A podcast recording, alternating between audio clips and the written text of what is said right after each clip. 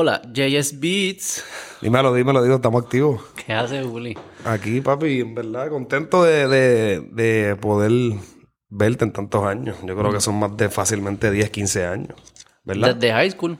De- Exactamente. Mano, No, yo- visto exacto, yo la ahí, universidad nos vimos dos o pero tres de veces. hablar así. Sí, yo creo que tú y yo nunca hablamos. Pero es que está cabrón porque todo pasó porque yo te vi. Ah, en la no queja. sé si fue en Facebook o fue en Instagram. Me recuerdo que yo vi un post. Y obviamente yo no te seguía en esa cuenta porque era algo reciente, lo que fuese. Sí, yo creo sí. que no era ni personal. Y yo lo vi Se por. un- la queja, sí. Exacto, pero estaba cabrón. Y era por la, era por un tag de alguien, un mention, algo, y lo vi. Y yo lo veo y como no te he visto en tanto tiempo. ¿Y quién es Pues cabrón, no, no, pero es que yo digo, cabrón, yo conozco a esta persona, cabrón. Ah, no, y sabía. No porque no, del no. saque, como decía la queja, ¿sabes? Y Como que Sí, es el primer, sí. primer, primer video. O sea, yo no te he visto en 10 años, 15 años, es el primer video que salió porque le di por un link. Y digo, cabrón, es Beto. Da pa'l carajo. Y dije, para colmar el contenido estaba bueno, so empecé a verlo y ahí fue que hablamos. Ah, que tú me... Sí, pero eso yo lo, yo lo paré esa mierda. Ese- Estaba cabrón, a mí me tripeaba. Estaba bueno, cabrón, a mí me daba risa. Toma tiempo. Y era cosa también porque yo me recuerdo que habían par que eran como de quejas y cosas. Claro, se llamaba la queja, era yo quejándome. Pero, pero sí, pero no eran, no eran como quejas pendejas, ¿me entiendes? Ah, quejas no, de, de, de estas personas que lo que están es infelices en la vida, que siempre No, están nagging about shit. Que Sí, como no, era "Ah, shut pensado, the-". era pensado. Era Ay, cabrón, es que por ejemplo, mi hermano, cabrón, que lo amo y lo adoro, cabrón, siempre como que, ah, toda mañana trabajo hasta las 5 de la mañana. No, el lunes también trabajo, no, el domingo, siempre es como, cabrón, para quejarte. Sí, todo el mundo no. tiene que hacerlo, cabrón, ¿me entiendes? Sí, como sí, que sí. la queja tenía como cosas interesantes que en verdad todo el mundo piensa y a veces casi la gente no Pero era coger esa actitud del puertorriqueño que siempre está quejando y como que vamos a usar esa energía para cositas un poco más importantes. Sí, sí, Y estaba como- cool, pero escribir- estaba cabrón escribirlo, era un tostón y después grabarlo. Esto es más fácil. Me siento aquí ah, y hablamos. Pero yo no te veo desde, cabrón, tú, y tú eras más gordito en high school. Bastante. Yo que tú eras fofo. Ahí estaba, mira, como desde como hasta como noveno grado. Día cinco, ahí fue que me puse para los ejercicios y eso. Ah, O sea, no. me pongo me pongo por ejercicio, me puse más en forma. Yo no sabía que tú hacías música. Tú me estás diciendo que de chamaquito. Yo lo que tú, tú sabías... el- Empezaba a hacer así en recreo, pero no... yo, no yo no sabía que tú estabas metido. Era como unos eh, feos. Eh, no, ¿Cómo se llama eso? Como... Beatbox. Pero tú hacías eso, ¿verdad? yo hacía esa mierda por ley. Cualquier cosa que fuese cabrón a hacer lo que eras de esas, cabrón, yo las estaba haciendo. Y la música desde siempre. Mano, pues es bien curioso porque mucha gente, obviamente mucha, mucha, mucha gente sabe que yo soy músico. O que me creo músico, digamos, desde que soy niño. Porque Bueno, mucha- vives de eso ahora, cabrón. Sí, sí, pero que mucha gente lo sabe porque pues las personas cercanas a mí pues siempre lo han visto en algún momento porque el que me conoce a mí sabe que yo siempre voy a tener, voy a tener una inclinación hacia eso en algún momento del día. Pero a la misma vez hay par de personas, panas de, de chamaquitos, de mismo high school, todo cabrón, que a veces como que papi no sé qué tú hacías música y yo como que, bueno, pero lo sabes. Porque yo desde chamaquito siempre- yo empecé a tocar piano desde los 12 años. Y entonces ya en high school yo cogía clases de música, en la escuela, cogía en casa. Pero no eras vocal, entonces. Es que O yo, sea, como nunca- que no era- es que yo, era- yo siempre he sido como que extrovertido, pero nunca he sido una persona hechona. Como que yo no hablo mucho de mis cosas. O lo que yo estoy haciendo, que voy a hacer, ¿me entiendes? Yo, ¿Tú no extrovertido, tú crees? yo no, bueno, no, que no, no me considero una persona introvertida, ¿me entiendes? Sí, pero es verdad, tú no estás por ahí... Sí, como que yo no soy muy Tú farandulero. pasas desapercibido. Exacto. Como yo también, como que... pa- Exacto, yo no soy muy farandulero, cabrón. A mí no me gusta mucho el ver la movie, la esa jodienda. Nada en contra, el que lo quiera hacer, tú me entiendes. Pero más también en lo que yo trabajo y en mi ámbito, pues como que hay mucho de eso. Y a mí, en verdad, yo soy más como, si vamos a decir algo como un tiny, digamos, que como que tú no ves nada de él, tú lo ves a él, lo que lo postean a él y él da repost. O Sí, él en el, en el estudio, like behind the, behind, Digo, la mierda esa que salió de Molusco, ¿te acuerdas cuando empezó la pandemia? Que eran las la- los videos estos de... Sí, claro, claro. ¿Quién pero, fue que hizo eso? pero- ¿Fue pero- Molusco? Eso fue Molusco, creo Que que, fue el debate contra con. Looney. Ah, Pero eso fue porque a lo llaman. Él no hizo ese video de él, ¿me entiendes? Pero en verdad yo ni lo había... al- y a Luni yo nunca había visto esta... Pero el único como que, sea, o sea, exacto, pero Tiny es como una persona así como que, como te digo, que es como ese flow de como que behind the scenes. Y yo, pues, desde chamaquito, siempre le metía y todo, pero como que, no sé, lo, como que lo hacía mucho en mí. Es que, papi, era para mí era algo bien, bien, bien, bien único, bien mío, ¿me entiendes? Yo no hacía eso para, para, para, para, para- O sea, hay muchas personas que empiezan a tocar instrumentos para tocar cover, digamos. Le gusta tocar cover porque le gusta tocar para la gente o le gusta que lo escuchen. Yo, a mí me gustaba componer desde niño. So, desde chamaquito, porque me empecé a tocar piano. Mi mamá es pianista, es cantante. ¿Qué? no sabían estas cosas. Sí, mi mamá es pianista, es cantante desde, desde niña. Mi mamá es cubana, desde chamaquita, desde Cuba. Es que ella cantante y pianista. Y como que pues, por eso creo que tuve quizás una inclinación indirecta ahí, porque yo no, nunca me lo forzaron ni nada de eso, pero me llamaba mucho la atención. ¿Qué es para ti? ¿Qué, qué, ¿Por qué te, qué era? Ese es tu... Mano, para decirte la verdad, era una intriga bien, bien- Yo me recuerdo. Aquí se puede hablar malo, ¿verdad? Bueno, sí. Estamos al día, Hablar estamos de al día. porno anime ahorita. Ah, pues perfecto, quería hablar de porno, eso es lo que quiero hablar. Mira, eh, ¿cómo te digo? Loco por de eso. Eh,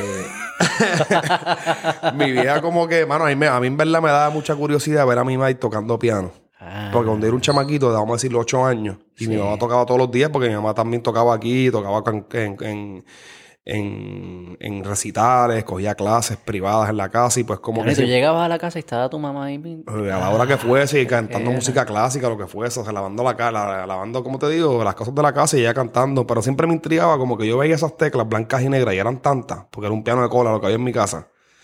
Que no es como un pianito digital chiquitito, era Sí, como sí, que la sí, mierda sí. esa gigante que decía, "Cabrón, ¿cómo carajo tú sabes a qué teclas tocar? ¿Me entiendes? O apretar, porque en esa época yo no sabía que eso técnicamente son números, son, son combinaciones de números lo que hay ahí. Digamos que una tecla es un- en uno, es un uno. Otra tecla es un 3, otra es un 5, pues vamos a trabajar números impares, 1, 3 y 5 y es un acorde. Bueno, no sabía. Pues no más o menos eso, es como una tríada básica. Son combinaciones. Yo lo veía y ese me, me volvía loco porque me encantaba poder escuchar música y a veces canciones que ya tú conocías, tocadas en vivo. Y por una persona decía, diablo, yo quiero poder hacer eso. Y poco a poco me fui metiendo. Y después de que aprendí lo básico, pues empecé a componer lo mío. ¿Y qué te gustaba? ¿Por qué te gustaba sentarte a tocar música? ¿Qué, qué significaba para ti?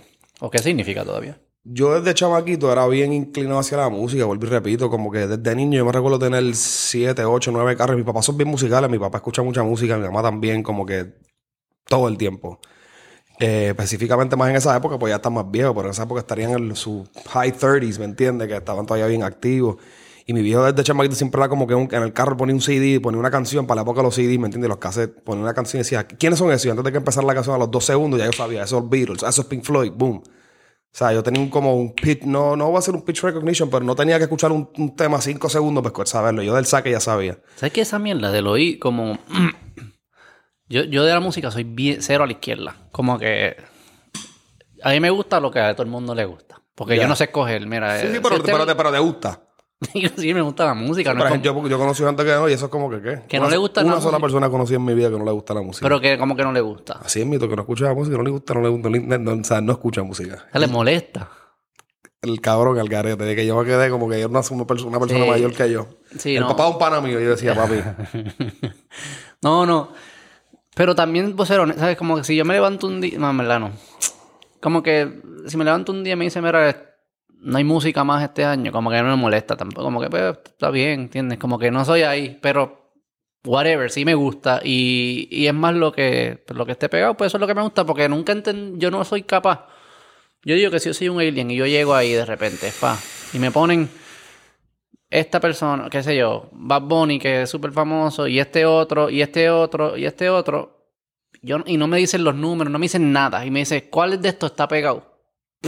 Claro, Ni pero sí, pero eso, idea. eso- es más como de, de Ni idea, mantenerte yo no a tengo current idea. events. Pero también, oye, pero también te la a dar porque, por ejemplo, ahora en comparación hace, a nuestra generación, hace 20, 30, bueno, 20 años, digamos, hasta 30, porque desde chamaquito no viene escuchando música, no había la cantidad de, de, de expo- exposure que hay ahora. O sea, ahora está inundado. Porque no es que no había la misma cantidad de artistas, porque te seguro que los habían, pero no había la lupa para poder mirarlos, que obviamente para las redes hoy en día. Entonces hay tanta gente saliendo y tanta, tanto material saliendo que me parece que... Pero algunos de esos tú los escuchas y tú dices, este está bueno, este es un bacalao, este más o menos. Sí, este Para mí todos suenan igual.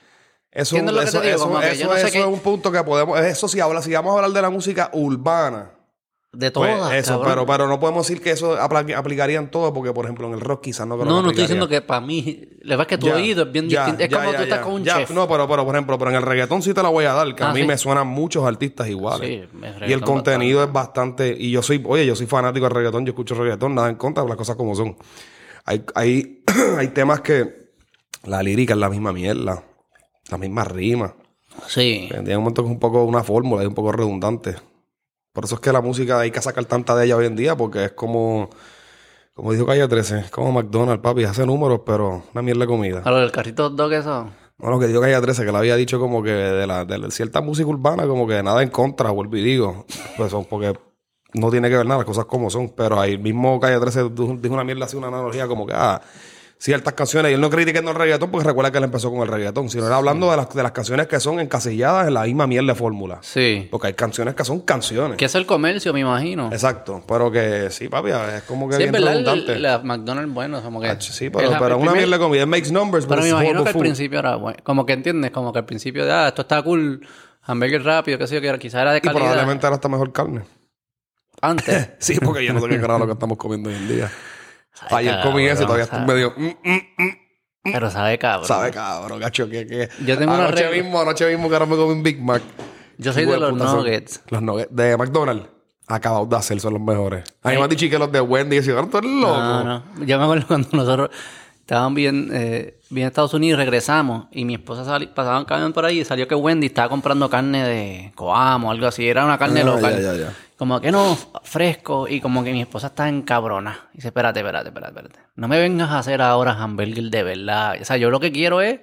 Dame la misma mierda que me estás Sí, dando. sí, No me, no me cambies. Es que, es que esa receta... No me eches pollo al- a los nuggets de McDonald's. No le echen No, pollo. tiene que ser o ese, sea, tiene que ser esa mierda que tiene la pasta esa, esa misma, fríela. Sí, desde que salió el documental ese, yo dije, perfecto. Ahora los cabrones que querían pollo, que no hagan fila, se vayan por el cara, no va a haber fila. Yo quiero que me sigan dando lo que me están No, es que McDonald's es como los Doritos. Eso es una mierda que tú coges uno, pues parar. Por ejemplo, yo me comí un Big Mac ayer, papi, esa mierda no falla. Todas las veces, no importa cuán mierda está, a veces te lo dan toda mierda, todo hecho, claro, que el queso en un lado, el pan en el otro, pero papi, cuando tú combinas eso, eh, ya tú sabes. Solo, ¿te lo comiste solo? ¿Estabas solo? ¿Cómo? Como que fuiste tú solo. Ah, sí, sí, sí, porque era tarde ya, cabrón. El único sitio que está abierto al lado de mi casa es ese. Cabrón, cuando, El cuando único. yo estoy solo. Porque todo cierra. Yo estoy viviendo por Vega Alta y en el- Ah, lo que me colinda ahí es Dorado, todos los negocios de Dorado. Y cabrón, todo cierra temprano. No entiendo. A las 10. Digo, en Vega Alta, digo. Bueno, papi, pero un fast food puede ser a las 12. Tanto mesón, todo eso cerrado. Que también yo creo que también quizás uno viene de, de la mentalidad allá afuera, que en Miami eso, cabrón, pues imagínate, estoy 24-7. Es la ciudad es... Pero San Juan también. Pues eso es lo que te digo, me está raro. Porque que en verdad quería, en, en verdad quería ir O era a- en San Juan que pero, no, está- sí, pero esto era en Dorado. En Dorado estaban cerrados. De hecho, quería ir a Taco Bell. Mira, No, Taco Bell no, estaba cerrado. Taco Bell "Ah, no, no, Taco fuck". Bell sí que se lo pueden llevar para el No hubiese, no hubiese estado aquí ahora mismo. Estuviese ya en el baño metido. En verdad Taco Bell está Me voy a pasar el micrófono para allá. Taco Bell existe todavía. Taco Michael es mejor. Comí, no- con- comí Taco Michael hace como dos semanas. Yo no sé por qué, la, o sea, por qué tú sigues yendo a Taco Bell. Yo no es que vaya, eso es como para resolver. Cabrón, Taco Bell bien malo. Porque si tuviese obviamente que quiero comer mexicano, pues no me voy a meter ahí. Taco Bell no es mexicano. obligado, obligado, obligado, obligado. Taco Bell no es mexicano, eso es una mierda. No Aunque en las mierdas esas, tú sabes, las encuestas que hacen de SalPR y eso. Como ¿Qué que eso es de como que del nuevo día de cuáles son tus restaurantes favoritos. Ya, Y ya, ya, hacen ya, encuestas, Sí, sí, cabrón, sí. y siempre dice cuál es el mejor mexicano favorito y los boricuas. Taco Bell, uno primero, todos los años, cabrón. obligado. Pero es que si tú dices siete hamburguesas, seguro te van a decir algo así. van a Sí, decir primero Bonds o McDonald's. No, no, Wen- si es McDonald's, Wendy, Bond como tercero. O Chili, Chili sale como en, en mexicano también. En verdad, Ah, es que Chile se ha puesto bien caro. Yo fui otro día para Chile hace como dos meses. soy fan de Chili. Chile es cabrón. Las fajitas están cabronas, pero papi, pedí unas fajitas, estaban como en 18 pesos. Tú te comes unas Ah. fajitas en, en, en, en- ¿Cómo se llama el sitio este que es famoso? Ahí por la Roosevelt. ¿Cuál? Eh, El, el Nacho Libre, una cosa no, así. no, no, que lleva toda la vida ahí. Eh, ¿Pero de qué tipo de comida? es mexicano, pa. Va a ser chino. Cabrón. No Eh, chico, este sitio que lleva toda la vida ahí, por donde está la panadería Ceiba.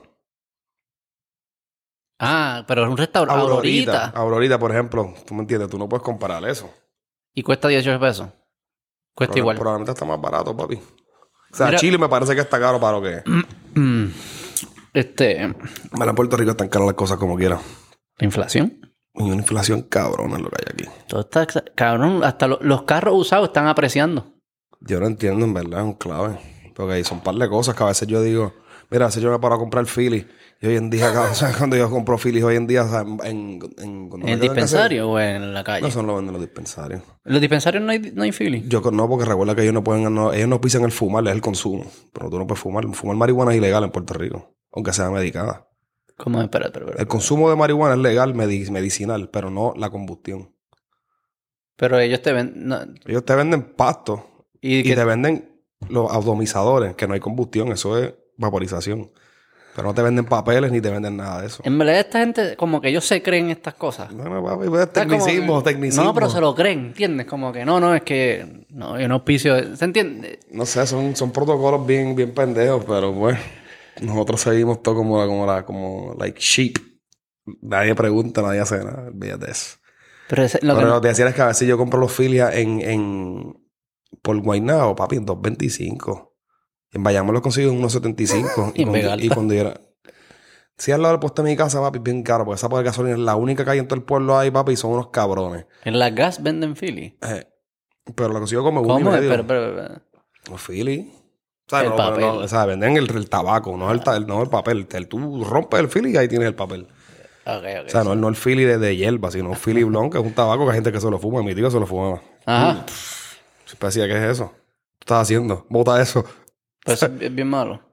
Cabrón, imagínate, un tabaco que vale un peso. ¿Tú sabes? Cuando los tabacos Bueno, por ahí cabrón, tú te comes este, un, un Big Mac que cuesta 1.25. Sí, viste, pero por lo menos sabía bueno. Ese Philly debe saber a chacañín y mono. Mira, y, y, y, y- y- y cómo tú llegas, cómo tú entraste a la industria de la música. Pues esa contestación es un poco complicada porque pues, ha sido. Esto es una. es- no quiero sonar cliché, pero esto en verdad no es una carrera, es un maratón, ¿me entiendes? Yo no creo que hay una manera. hay gente, no, porque hay gente que. No quiero sonar cliché. Papi, pero es que es verdad, hay, hay gente que, por ejemplo, hoy en día. más- Así yo lo veo también. Así los podcasts también.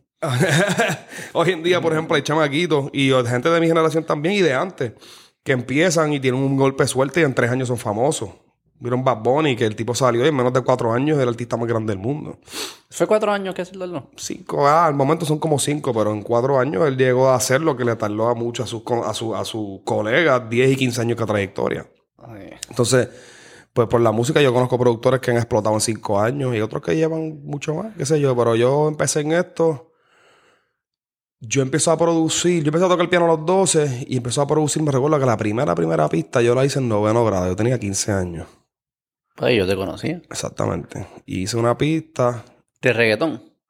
No, ahí estaba bien, bien, bien, bien, bien envuelto con la música electrónica y el chill out. el Se le dice pista también. Sí, bueno, pues, digamos un instrumental o un ritmo. Hay, hay varios, varios sinónimos. Dicen pista, instrumental, ritmo, una referencia, un, un montar, montar algo. Mm. Pero en esa época yo era bien... Bueno, siempre he sido bien fanático del hip hop desde de niño. El hip hop americano específicamente desde, desde bien chamaquito. Tipo 10, 11, 12 años por mis primos que eran mayores que yo y escuchaban mucho eso y reggae. ¿Cuál te gustaba? Me encantaba, eh, en esa época particular me encantaba Tupac. O sea, yo tenía sé- séptimo, octavo, hora, yo, o sea, Tupac era algo serio, yo lo escuchaba con ¿Cuándo se murió Tupac? En el 95, O sea que estaba muerto ya.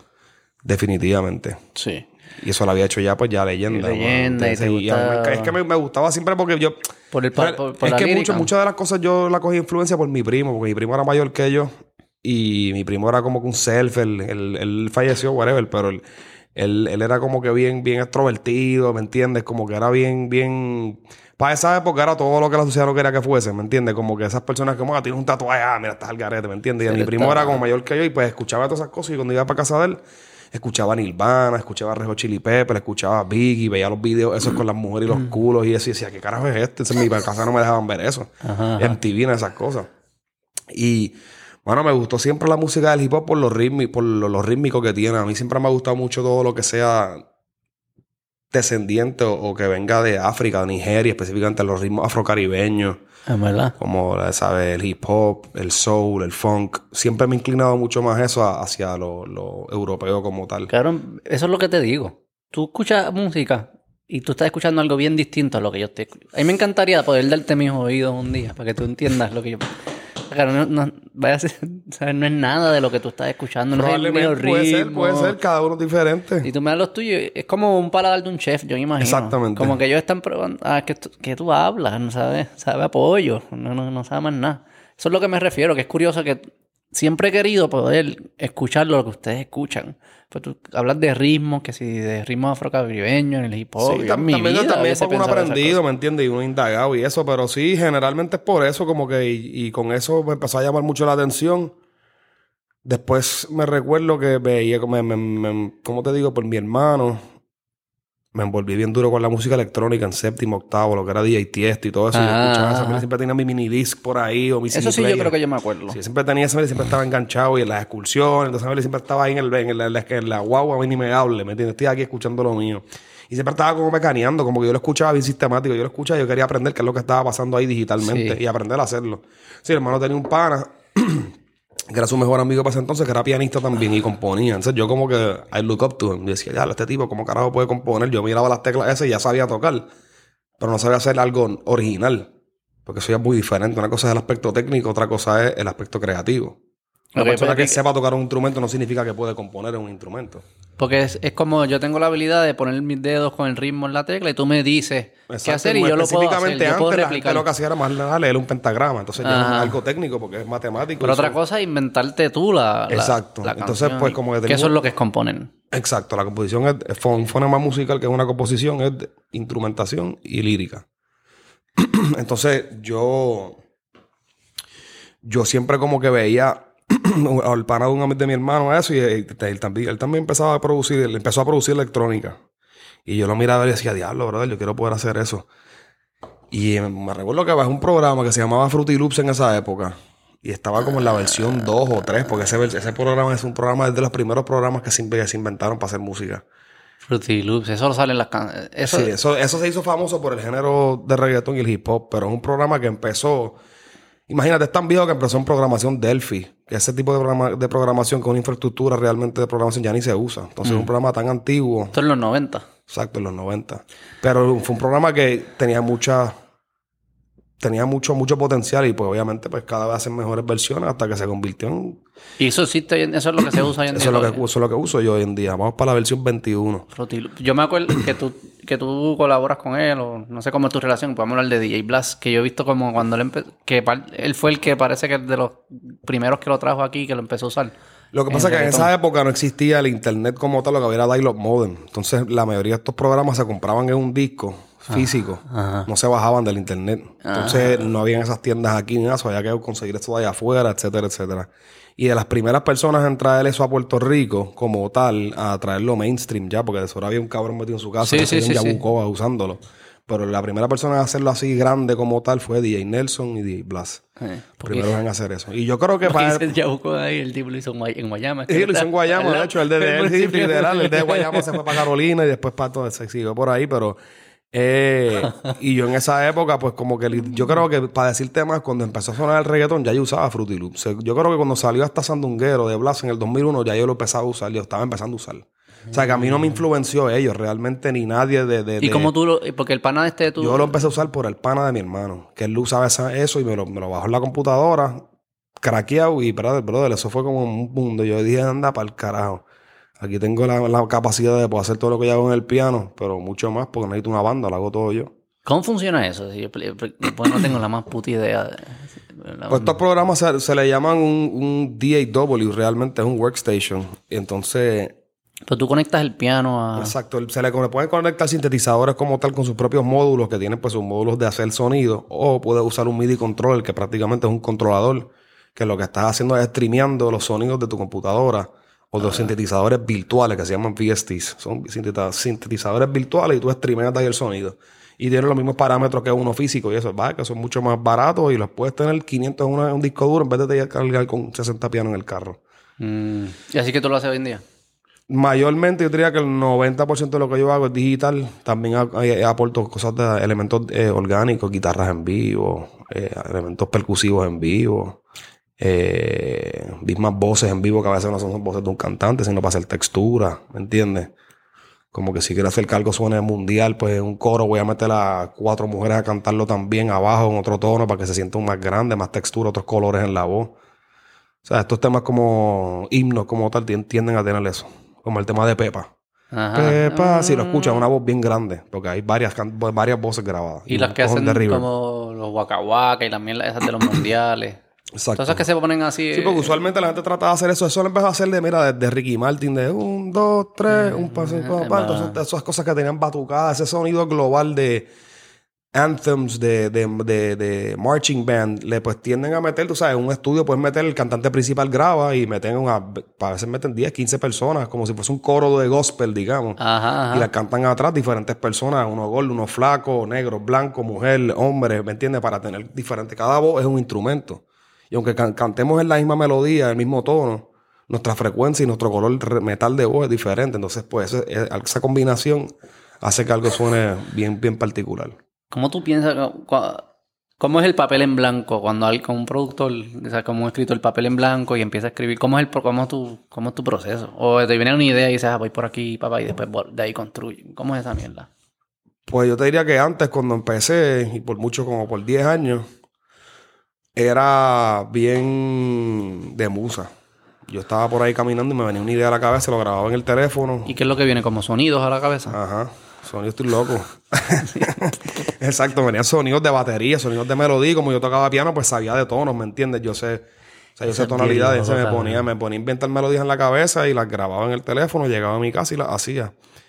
Eh, pero eso fue cambiando con los años. La misma vez también que uno se va metiendo en la industria ya y uno va haciendo esto ya no tanto como hobby, sino ya más como carrera.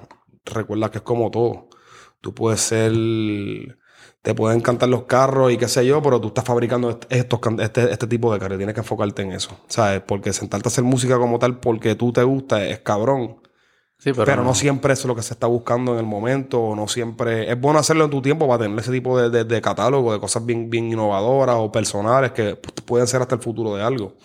Pero usualmente ya hay una, una rúbrica, hay una línea de seguir. Porque ya tú te tienes que meter a la fórmula esa que estás diciendo Usualmente en la, en la- hoy en día es 50-50. Yo ah, cuando tengo el tiempo hago mis pistas desde cero, con mi flow, mi, lo que esté sintiendo en el momento, en el vibe que esté en el momento. Si estoy en un vibe de reggaetón, un vibe de trap, un vibe de, de electrónica, un vibe de algo tropical, algo más reggae, lo que sea, pues ese es el flow que voy a hacer. Pero hoy en día pasa mucho que te mandan las acapelas. Por ejemplo, te mandan un tema que ya se escribió. O sea, te mandan las voces ya y la voz, la voz está pues en un tempo y en un tono particular. Ah, Entonces hay que montarle entonces a eso. O sea, yo tengo una capela O sea, completa. se hace así que cantan antes y después viene la pista. Eso usualmente uno hace la pista y se la da al artista y el, y el artista pues le escribe el ritmo, contigo en el estudio o en su tiempo. Pero hoy en día más que nada ha pasado mucho porque por el uso de YouTube, muchos chamaquitos al no tener chavos para estar pagando por estudio, pagando a productores, pues bajan pistas de gratis de YouTube, graban un tema y te envían la canción, la, la, la, la capela. Porque al fin y al cabo, si yo me mantengo el mismo, en la misma tonalidad, que es lo que se llama un key en, en inglés, o un tono en español, y en el mismo tempo, yo puedo hacer lo que sea con una capela. Puedo convertirlo en género que yo quiera y lo que suena como yo quiera, porque hay una, hay una regla básica que es el tono y el, y el ¿Y te tripea que se hace el proceso? Ah, cuando empecé a hacerlo, hace como siete años, siete, ocho, años atrás, siete, ocho años atrás, que me empezó a llegar mucho trabajo así de Colombia, aquí de Puerto Rico, en Miami, Nueva York, Los Ángeles. Eh, era un poco tedioso porque sentía que entraba como con gringola. O sea, que ya yo tenía que hacer algo en espe- específico, porque aunque yo tenga la libertad de crear música, hay un molde ya, que vuelve a lo mismo. Está el tempo, que es una velocidad particular, y está el tono, que es un tono particular. Y usualmente estos artistas van a ser de un género, o también va a haber un género ante- eh, eh, apegado a eso. Claro. Entonces, pues, me- no es que me frustraba, pero no era tan, no era tan cool como tú cuando te sientas a trabajar en tu, en tu vuelta, en tu, en tu jodienda, ¿me entiendes? Pero ya le cogí el truco y hoy en día me gusta porque para mí ya hacer pistas no es algo que me encanta hacer, a mí me encanta hacer canciones. O sea, hoy en día ya hacer ritmos me gusta, pero me gusta hacer temas. Me gusta hacer una pista y ir rápido a un cantante o un compositor para que la escriban y alguien cante o para que el artista venga y la cante de una, porque es como el, es como el cherry on the top, ¿me entiendes? It's the icing on the cake. ¿Me entiendes? Es como es what's, what wraps it around. Porque ya pistas como tal, tú no estás haciendo electrónica o jazz, que es mucho instrumental, o dub reggae, que es instrumental. Esto es música que tú quieres que se coloque, que vaya a la radio, que tenga una, viabilidad comercial como tal. Entonces creo que, que ese, ese, esa capela o ese artista con su instrumento vocal hace que ya eso completa la pieza. Con, es, es la pieza que yo no tengo, porque yo no canto. Yo puedo cantar y eso y en tono, pero no es lo mío. Y hay gente que lo hace mejor que yo, por ende, hágalo usted. Entonces, en ese aspecto, pues, eh, eh, eh, le he cogido más, le he cogido el cariño a hacerlo de esa manera. Y se trabaja también a veces hasta más rápido. ¿Y te- no te encojona como que ya se está convirtiendo en una fórmula? Eso es un tema Como que perfecto ya... para eh, mí. Ya, Porque, porque es algo que yo. Sigue, sigue. No, porque también como que conectando con como tú empezaste, viendo a tu mamá, es como que esto tiene un journey bien personal tuyo y es como que significa algo de tu identidad dentro tuyo, como que esto es algo importante. Pero la realidad es que también es, un- tu trabajo, un comercio, hay que ser eficiente, revenue, como lo quieras medir, hay un elemento que no tiene nada que ver con lo, espiritual que es para ti. Y no sé cómo, cómo eso ha evolucionado en, el tiempo. ¿Cómo se siente hoy en día eso? Pues a mí es algo que, pues, eh, tú sabes, al nivel personal, pues sí, llega un momento que uno se, se, se, se va a a veces porque, primero que nada, se ha convertido tan y tan accesible por la tecnología. Y lo- los tutorials y la tecnología que hay, que antes para tú tener un estudio necesitabas medio millón de pesos. Hoy que en día cualquier pendejo puede hacer un podcast. con- Hoy, en- hoy no sé si eso, pero probablemente. sí, es, lo, es lo mismo, me imagino que para el de radio. Digo, Exacto. "Este Entonces, cabrón". por ejemplo, antes tú con medio millón hacías un estudio. Hoy en día con 10 mil pesos yo puedo hacer lo que hacías con un mi- medio millón de dólares. que eso porque es bueno. Es bueno, pero entonces se ha prestado a que mucha gente tenga el acceso. Entonces, mucha gente que realmente no dan la liga, pegan, que realmente no es la culpa de ellos, es la culpa del público que lo consume, ¿me entiendes? Pero y se frustra porque entonces se, se- a veces tienden a, a, a veces a hacer cosas que son bien más de lo mismo y bien reciclado y bien fórmula, que están, es como, es papi, es como ciertos anuncios de la televisión o programas o películas de estas que tienen ocho fucking sequels. Sí, sí, Esto sí. es sí. una mierda, mi hermano. Esto lo diluiste, diluiste completamente el producto. Ahora, también es cabrón porque, por ejemplo, o sea, lo que ha hecho esto es que ha abierto las puertas a muchas oportunidades. Porque muchos chamaquitos que antes, pues, no tenían otras alternativas, no tienen que estar en la calle, no tienen que estar con droga, no tienen que estar comiendo mierda. Eh, y es la verdad, gente que asa, no tienen que estar matando gente, y es la verdad, no, o sea, así, Sí, por lo sí. menos en ese género, igual que en el hip hop, le ha salvado la vida a muchas personas de poder salir de, de- de esa segregación que, en- que están estipulados a tener toda la vida. Ya. Pero también, también yo creo que ha, que ha hecho como que, por ejemplo, que muchas personas salgan a flote, ¿me entiendes? Como que al, al pegar tan duro, mucha gente se está, se está atreviendo a hacerlo cuando antes había más dudas y mucha gente buena saliendo, mucho Digo, y el talento. hecho de que sea fácil nos ayuda, como que también para la audiencia, nos permite conocer gente que quizás no hubiésemos conocido en términos de artistas. Por eso, ¿no? Y a la, y a la misma vez ha, ha hecho como que, que se Pero escuchan estás- tantas pero hay un cosas. Hay muchas, co- hay muchas cosas nuevas, muchas cosas. Muchos chamaquitos que yo escucho, chamaquitos de Holanda, de, de Alemania, Ajá. de Austria, ¿sabes? Productores que yo me quedo de andar para el carajo. Chamaquitos de 17, 18 años. Primero, los cavernícolas no se imaginaban que Ni para el carajo. Los caballicos están haciéndolo con palitos ahí en la en Pero que un seguro. tipo iba a grabar al día en Holanda. Eso está cabrón. Pero hay- sentí un poco de como snobbiness. De, no, no snobbiness de no tirándote, pero como que puñeta, como que también se están colando unos que son unos bacalaos. O gente que no. Yo no te voy a decir que es snobbiness como tal. Yo te lo voy a decir más como que... sino... Si queremos mantener el arte de algo y la esencia de algo, pues tenemos que ser críticos y tenemos que tener unas ciertas exigencias, porque si no, pues se presta la mediocridad y al conformismo. Pero también como que la tecnología probablemente hace que gente que no sea tan talentosa pueda producir algo. Sí, hoy en Porque día lo hace, me imagino, ya hay, ya hay como artificial intelligence y o sea, como que ya hay programas que te hacen más o menos, que te hacen la pista, basically. Sí, yo tengo un programa de hecho que, eh, que prácticamente, ¿sabes? Tú le dices el tono y él te puede decir a ti más o menos las escalas, todas las tonalidades que caben en eso. Y eso es. Después de que tú tengas esa herramienta y la uses como un bastón, estamos bien, porque para eso es que son. Lo que no podemos hacer es acostumbrarnos a hacer cosas fáciles y, y que sean fórmulas, porque entonces todo va a sonar igual y eventualmente, pues así que se queman los géneros. Pero vamos a hablar de esto un poco. Porque se queman, ¿sabes? Por ejemplo, cuando lo que pasó con la salsa empezó a sonar todo igual y fue cayendo. El reggaetón en una época empezó a sonar igual, cayó, la electrónica, todo. Es, es un ciclo, es un ciclo. Es saber... Yo creo que hay que tener de las dos partes. Hay que tener la parte de, de ser inteligente y usar las herramientas porque pasos son. Pero la misma vez no, yo creo que no podemos perder la esencia de lo que es hacer música, no solamente por los números, sino, sino por, por comunicar algo y que el que sea puro. Pero también aquí va, porque que tú, tú- los- yo creo que lo- tú crees que los robots eventualmente van a poder hacer todo lo que tú haces. No sé si todo lo que yo hago, pero porque también hay muchas cosas por error humano que salen, que no sé si eso, si eso lo va a tener un, un robot como tal. Sí, pues no ser morones, no van a Exacto, hacer como que a veces uno hace cosas. Mira, yo, yo cuando empecé en, en esto, no había tutorial, no había Fruity Loop for Dummies, nada eso. Eso era papi, plug and play y dale botones a ver qué pasa. Y pa, pum, hice una loquera aquí, jodí el proyecto, se me borró para el carajo, pero aprendí ya. ¿Entiendes? Y sí, yo creo que eh, la- la- el AI ya hay. Por ejemplo, hay una, hay una aplicación en particular por una compañía que se llama Mixed Key que tiene un generador de melodía. O sea, tú le puedes tirar una, una- el tono y el tempo y él te hace much- varias melodías. Quizás no son las mejores melodías, pero musicalmente están en tono y son correctas. Y dale 15 años y... Y, y hay más, hay otros programas también como Splice, que son pues una, una ban- un banco de sonidos que tú pagas una membresía y tienes acceso ilimitado, bueno, según los créditos que tú pagues, porque tú pagas por crédito, eh, pero un acceso ilimitado prácticamente de bancos de sonido que están a tu mano. Tú los downloadeas y ya, puedes bajar una guitarra completa, tocar una canción entera de guitarra y son royalty free. So tú tienes todo el derecho y todas las regalías si tú pegas el tema. Eso no es de nadie, es royalty free samples y todo el mundo lo tiene acceso a eso. Que eso va a estar cabrón. pues, Hay, hay un término que se llama el Turing Test. ¿Lo conoces? Que es de esto de AI.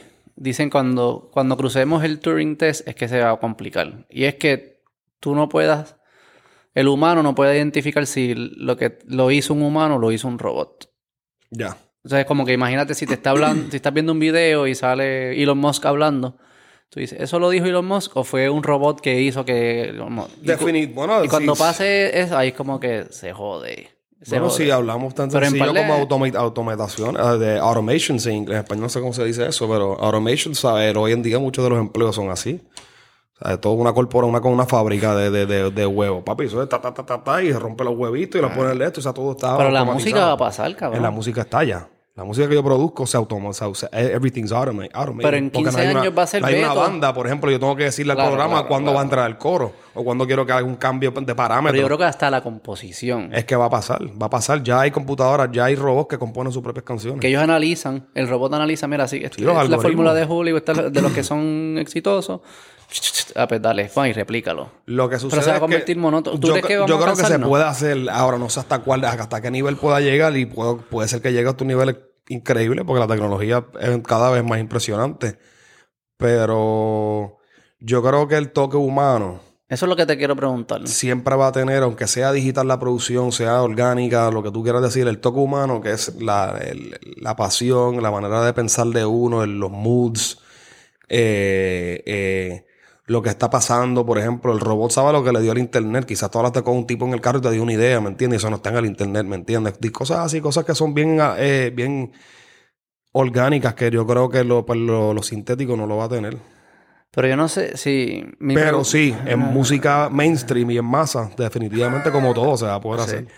Lo que yo me pregunto es si nosotros como, como audiencia vamos a, a poder de- identificar, no, no, esta la hizo un robot, no, no le creo al cantante o no le y- o no, y esta, porque mucho de, de lo que yo siento a veces cuando consumo alguna música así, o hasta pasa con todas las artes, con comedia, por ejemplo, unas cosas que, que le dicen a comediantes es como que no, no, no te creo. Como que me estás diciendo este chiste, pero no te creo. Como que no viene de ti. No sé cómo nosotros los humanos somos capaces de, ¿verdad? Saber si algo es auténtico o no. Pero te ha Claro. pasado con cantantes como que, mira, lo que tú, la lírica está, está, está nítida, pero de alguna, por alguna razón no te creo. Y por- Claro. no me gusta. Que quizás eso es como que lo que nos va a defender de todos estos robots. Decir, "Eh, no. Pero no sé cómo se hace con, con sonido. Imagino que tú también lo puedes como que... Si tú escuchas algo Sí, instrumental, no, tú dices, se ah, puede no es hacer, se puede auténtico". hacer, se puede hacer, literalmente. O sea, y se puede, de que se puede hacer, se puede hacer. Lo que te digo es, yo no sé, todavía no estamos en el momento en la tecnología en el cual se puede hacer al calibre y al nivel de lo que, lo una persona lo puede hacer. En un futuro, al paso que vamos, no lo dudo. No lo dudo. La pregunta Ahora, es si vamos siempre- a identificar la autenticidad. Es decir, Yo creo que también tiene que de- depende también de si un si es un si es algo orgánico o digital, porque por Ah. ejemplo, tú puedes tener un violinista y un robot que lo imite, pero el robot va a seguir los patrones que grabó. El violinista tiene nunca va a tener un patrón como tal, va a tener una forma de tocar, pero hoy en día tiene el pulso alto, hoy en día la presión está baja, no se siente bien, o está hiperactivo, o está emocional y la ¿y tú manera crees que va- vamos a identificar esas cositas? Y vamos a lo más que eso se me comunica en la música es la emoción. Los- espe- Eso es específicamente lo que en me los instrumentos, los instrumentos orgánicos. Tú escuchas a un pianista técnico, un pianista técnico y va a tocar como un robot. Un pianista que tiene feeling, tú te das cuenta al tocar, toca la misma pieza y te llega de otra manera. ¿Y qué es lo que es? Es como Yo una, can- es como una, una canción. Una tipa la puede cantar con una voz preciosa, pero viene, viene Whitney Houston y la canta. Y la manera que te llega es otra cosa. ¿Y por qué es? Es eso, Por el porque- elemento orgánico, tú sabes. Como tú que- estás comunicando algo bien personal, es una emoción. Exacto, que se siente una que es emoción. real. Sí, es Y real, es, es auténtico, es real para esa es persona, Real, es es real. real. Al menos que tú sabes, la mayoría de los artistas Y tienen en el piano también se... ¿sabes? en todo tipo de instrumentos, hasta en las maracas. Y hasta electrónico. No, pues es que ya en la, en la, la música digital como tal, pues va a ser Ajá, un poco más, más, Las maras. más difícil de decir, el guiro también. Va a ser más difícil de identificar, pues porque obviamente pues son, eh, eh, es, es música programada. Pero como quiera, el humano le da un, ta- un- un toque de cada uno. Es como cuando tú escuchas a los productores. Yo escucho un productor en la radio y yo, o una canción y yo sé muchas de las veces quién la hizo por el estilo que ellos tienen. Cada productor tiene un estilo, un color, una manera de producir. Tiene un, un blueprint. Y la audiencia, ¿tú crees que es suficientemente... No tiene que saber que lo siente. Porque yo no... Cuando yo escucho a Whitney Houston... No es como que, ah, yo entiendo que le creo, como que es auténtico. Pero claramente sí puedo, lo prefiero, ¿verdad? ¿Tú crees que la audiencia siempre va a preferir, como que va a tener ese oído para preferir lo que es real? Yo creo que va a haber siempre un nicho para todo. Pero al paso que vamos, yo creo que la audiencia cada vez va más hacia todo, el entretenimiento hacia lo digital. El mundo, mira Metaverse, mira Fortnite, mira todas estas cosas. Que cada vez la gente quiere más distanciarse y vivir en un mundo de ellos. Escape. Es un escape, es un momento. Pero yo creo que es una trampa. Definitivamente es una trampa. Si está hecho por nosotros. Pero también como que yo pienso, piensa en tu historia. Tú has tenido altas y bajas, días bien mierda, días bien buenos, estás en un buen lugar ahora, estás... Tú no, como que lo que tú te sientes hoy, si te sientes satisfecho o lo que sea, no hubieses llegado a ese sentimiento si no hubiese habido momentos malos en el, en el camino. Y si de alguna forma tú puedes programar para sacar todo lo malo del medio, que es lo que el metaverse suena, ¿no? Como que, ah, este cae, este cae mal esta persona, pues sácala, no tiene que, no tiene que existir. Ya. Yo creo que tú corres ese experimento por mucho tiempo y lo que creas son humanos bien mierda, que no, no pueden pasar adversidad porque nunca la han vivido, porque se la sacan de encima. Sí, es como ahora mismo, ¿sabes? Muchos de, los de, de, de, de las generaciones jóvenes, que papi, que no, ¿sabes? Con esto del cancel culture y todo, como que cualquier cosa es ofensiva hoy en día, papi. Hoy todo es ofensivo y es como que mi hermano, bájale, relax. Como que yo me recuerdo nosotros de chamaquito, imagínate, con todas las cosas que uno vaya a vender a chamaquito, estarían llorando. como que el mundo real no es así, El mundo real no es así. ¿entiendes? Y, y sí, hay alta y baja y eso es quien te, te hace a ti, lo hasta lo bueno y lo malo, las dos cosas. Hay que, para poder ser dinámico, hay que pasar por todas, porque imagínate, imposible. Es como estar siempre eh, eh, viviendo bajo una, una simulación. Es que eso es lo que es el metaverse. Entonces no creo que va, no creo que vas a poder desarrollarte en todas las facultades de la manera Pero siendo honesto, como que nosotros en el, disculpa, nosotros en el camino, como que si hubiese una opción que diga, quita este, este obstáculo del medio por dándole un botón, lo hubiésemos hecho. O sea, como que, ¿entiendes? Claro, Nadie pasa por la miel, por los momentos mierda. Ah, sí, dale, cool. No es porque, pero, ¿entiendes lo que te digo? Como que al existir la alternativa en esta simulación, yo creo que es una trampa. Definitivamente. Pues yo no, yo no sé, yo no sé ni cuán de acuerdo estoy yo con todo lo- con todas esas cosas, porque me paso viendo el sitio de dónde por el carajo hasta dónde vamos a llegar. Y ahora con todo vas a poder tener tacto y todas esas cosas, como que es bien loco, es bien loco. ¿Pero Pero el tacto? Bueno, vi una cosa ahí de como que un guante que era como uno tiene, tiene ciertos sensores, ¿me entiendes? Conectados como a tu cabeza y eso que tú puedes pues tener ya, sentir la superficie, espacio. Y puedes comer sin comer, pues si se conecta, como que... Va el porno con eso. yo- Eso es lo, más grande que va a eso- Eso, eso va a es ser lo más grande que va a explotar. Eso sí, eh, sí. Diablo, Pero ¿y ¿tú imaginas?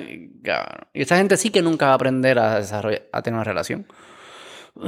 Es bien loco, es bien loco. También yo creo que no sé, yo no vamos a ver qué pasa si de alguna manera.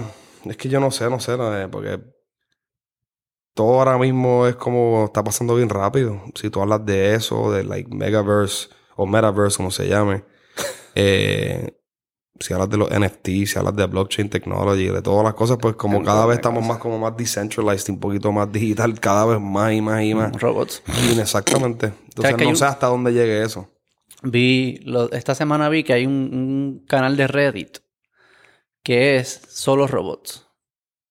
Y son, y es robots pelea como el comment section de Andy.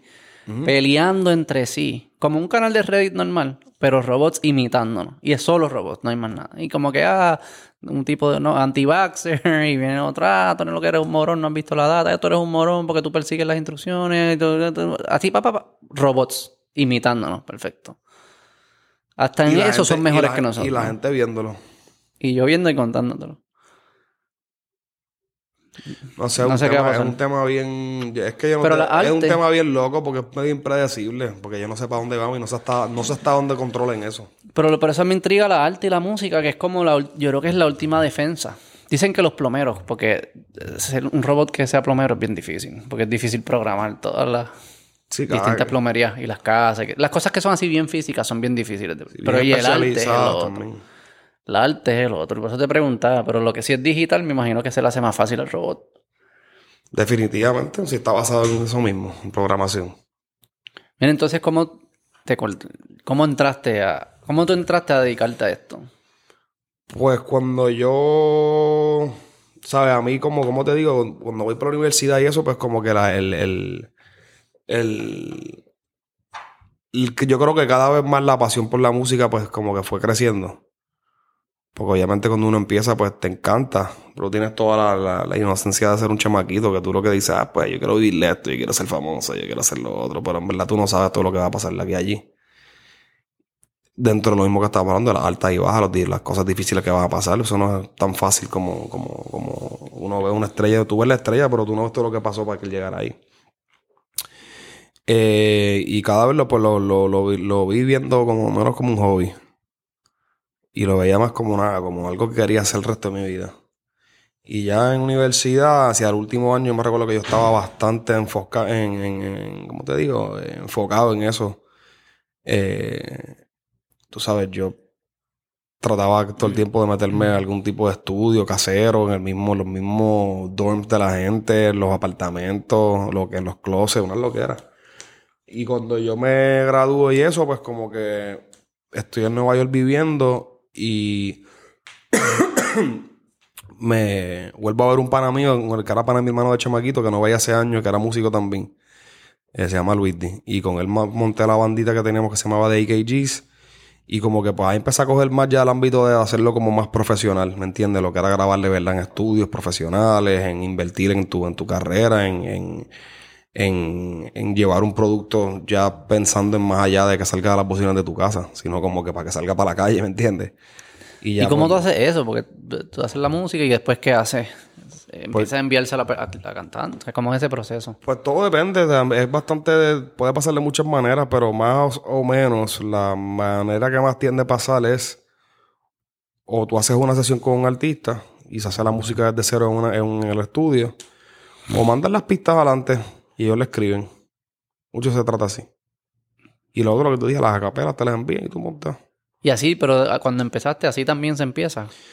Cuando yo empecé fue bien diferente. Fue como que, mano, yo en verdad. Eso fue bien loco. Eso fue muchos años de, hacer mucho, mucho, mucho, mucho ritmo. Tú sabes. Yo no te puedo ni decir el número de la cantidad de pistas que yo tengo que haber hecho en mi vida.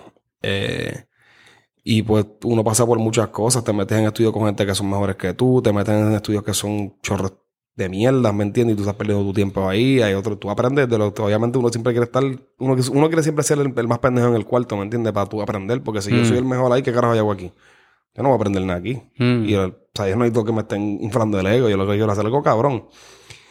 Eh, creo que uno pasa por muchas cosas, o sea, uno trabaja con un montón de gente eh, y yo creo que cuando uno ya, pues, como que ya empieza a ver cómo, cómo funciona la vuelta, ¿me entiendes? Como que, mira, pues, si voy a grabar aquí, pues esto va a ser así. Si voy a grabar a este artista, pues yo sé que es así, la dinámica es esta, necesito esta cantidad de horas.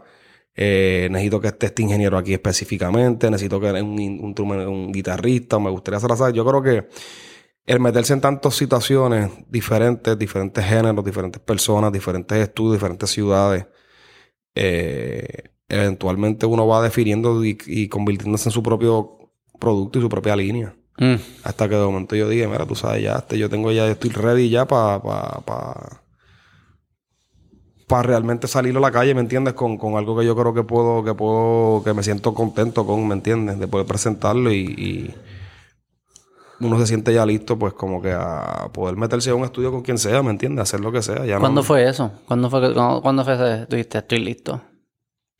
Yo creo que yo me he sentido siempre como que, que, que voy a mí.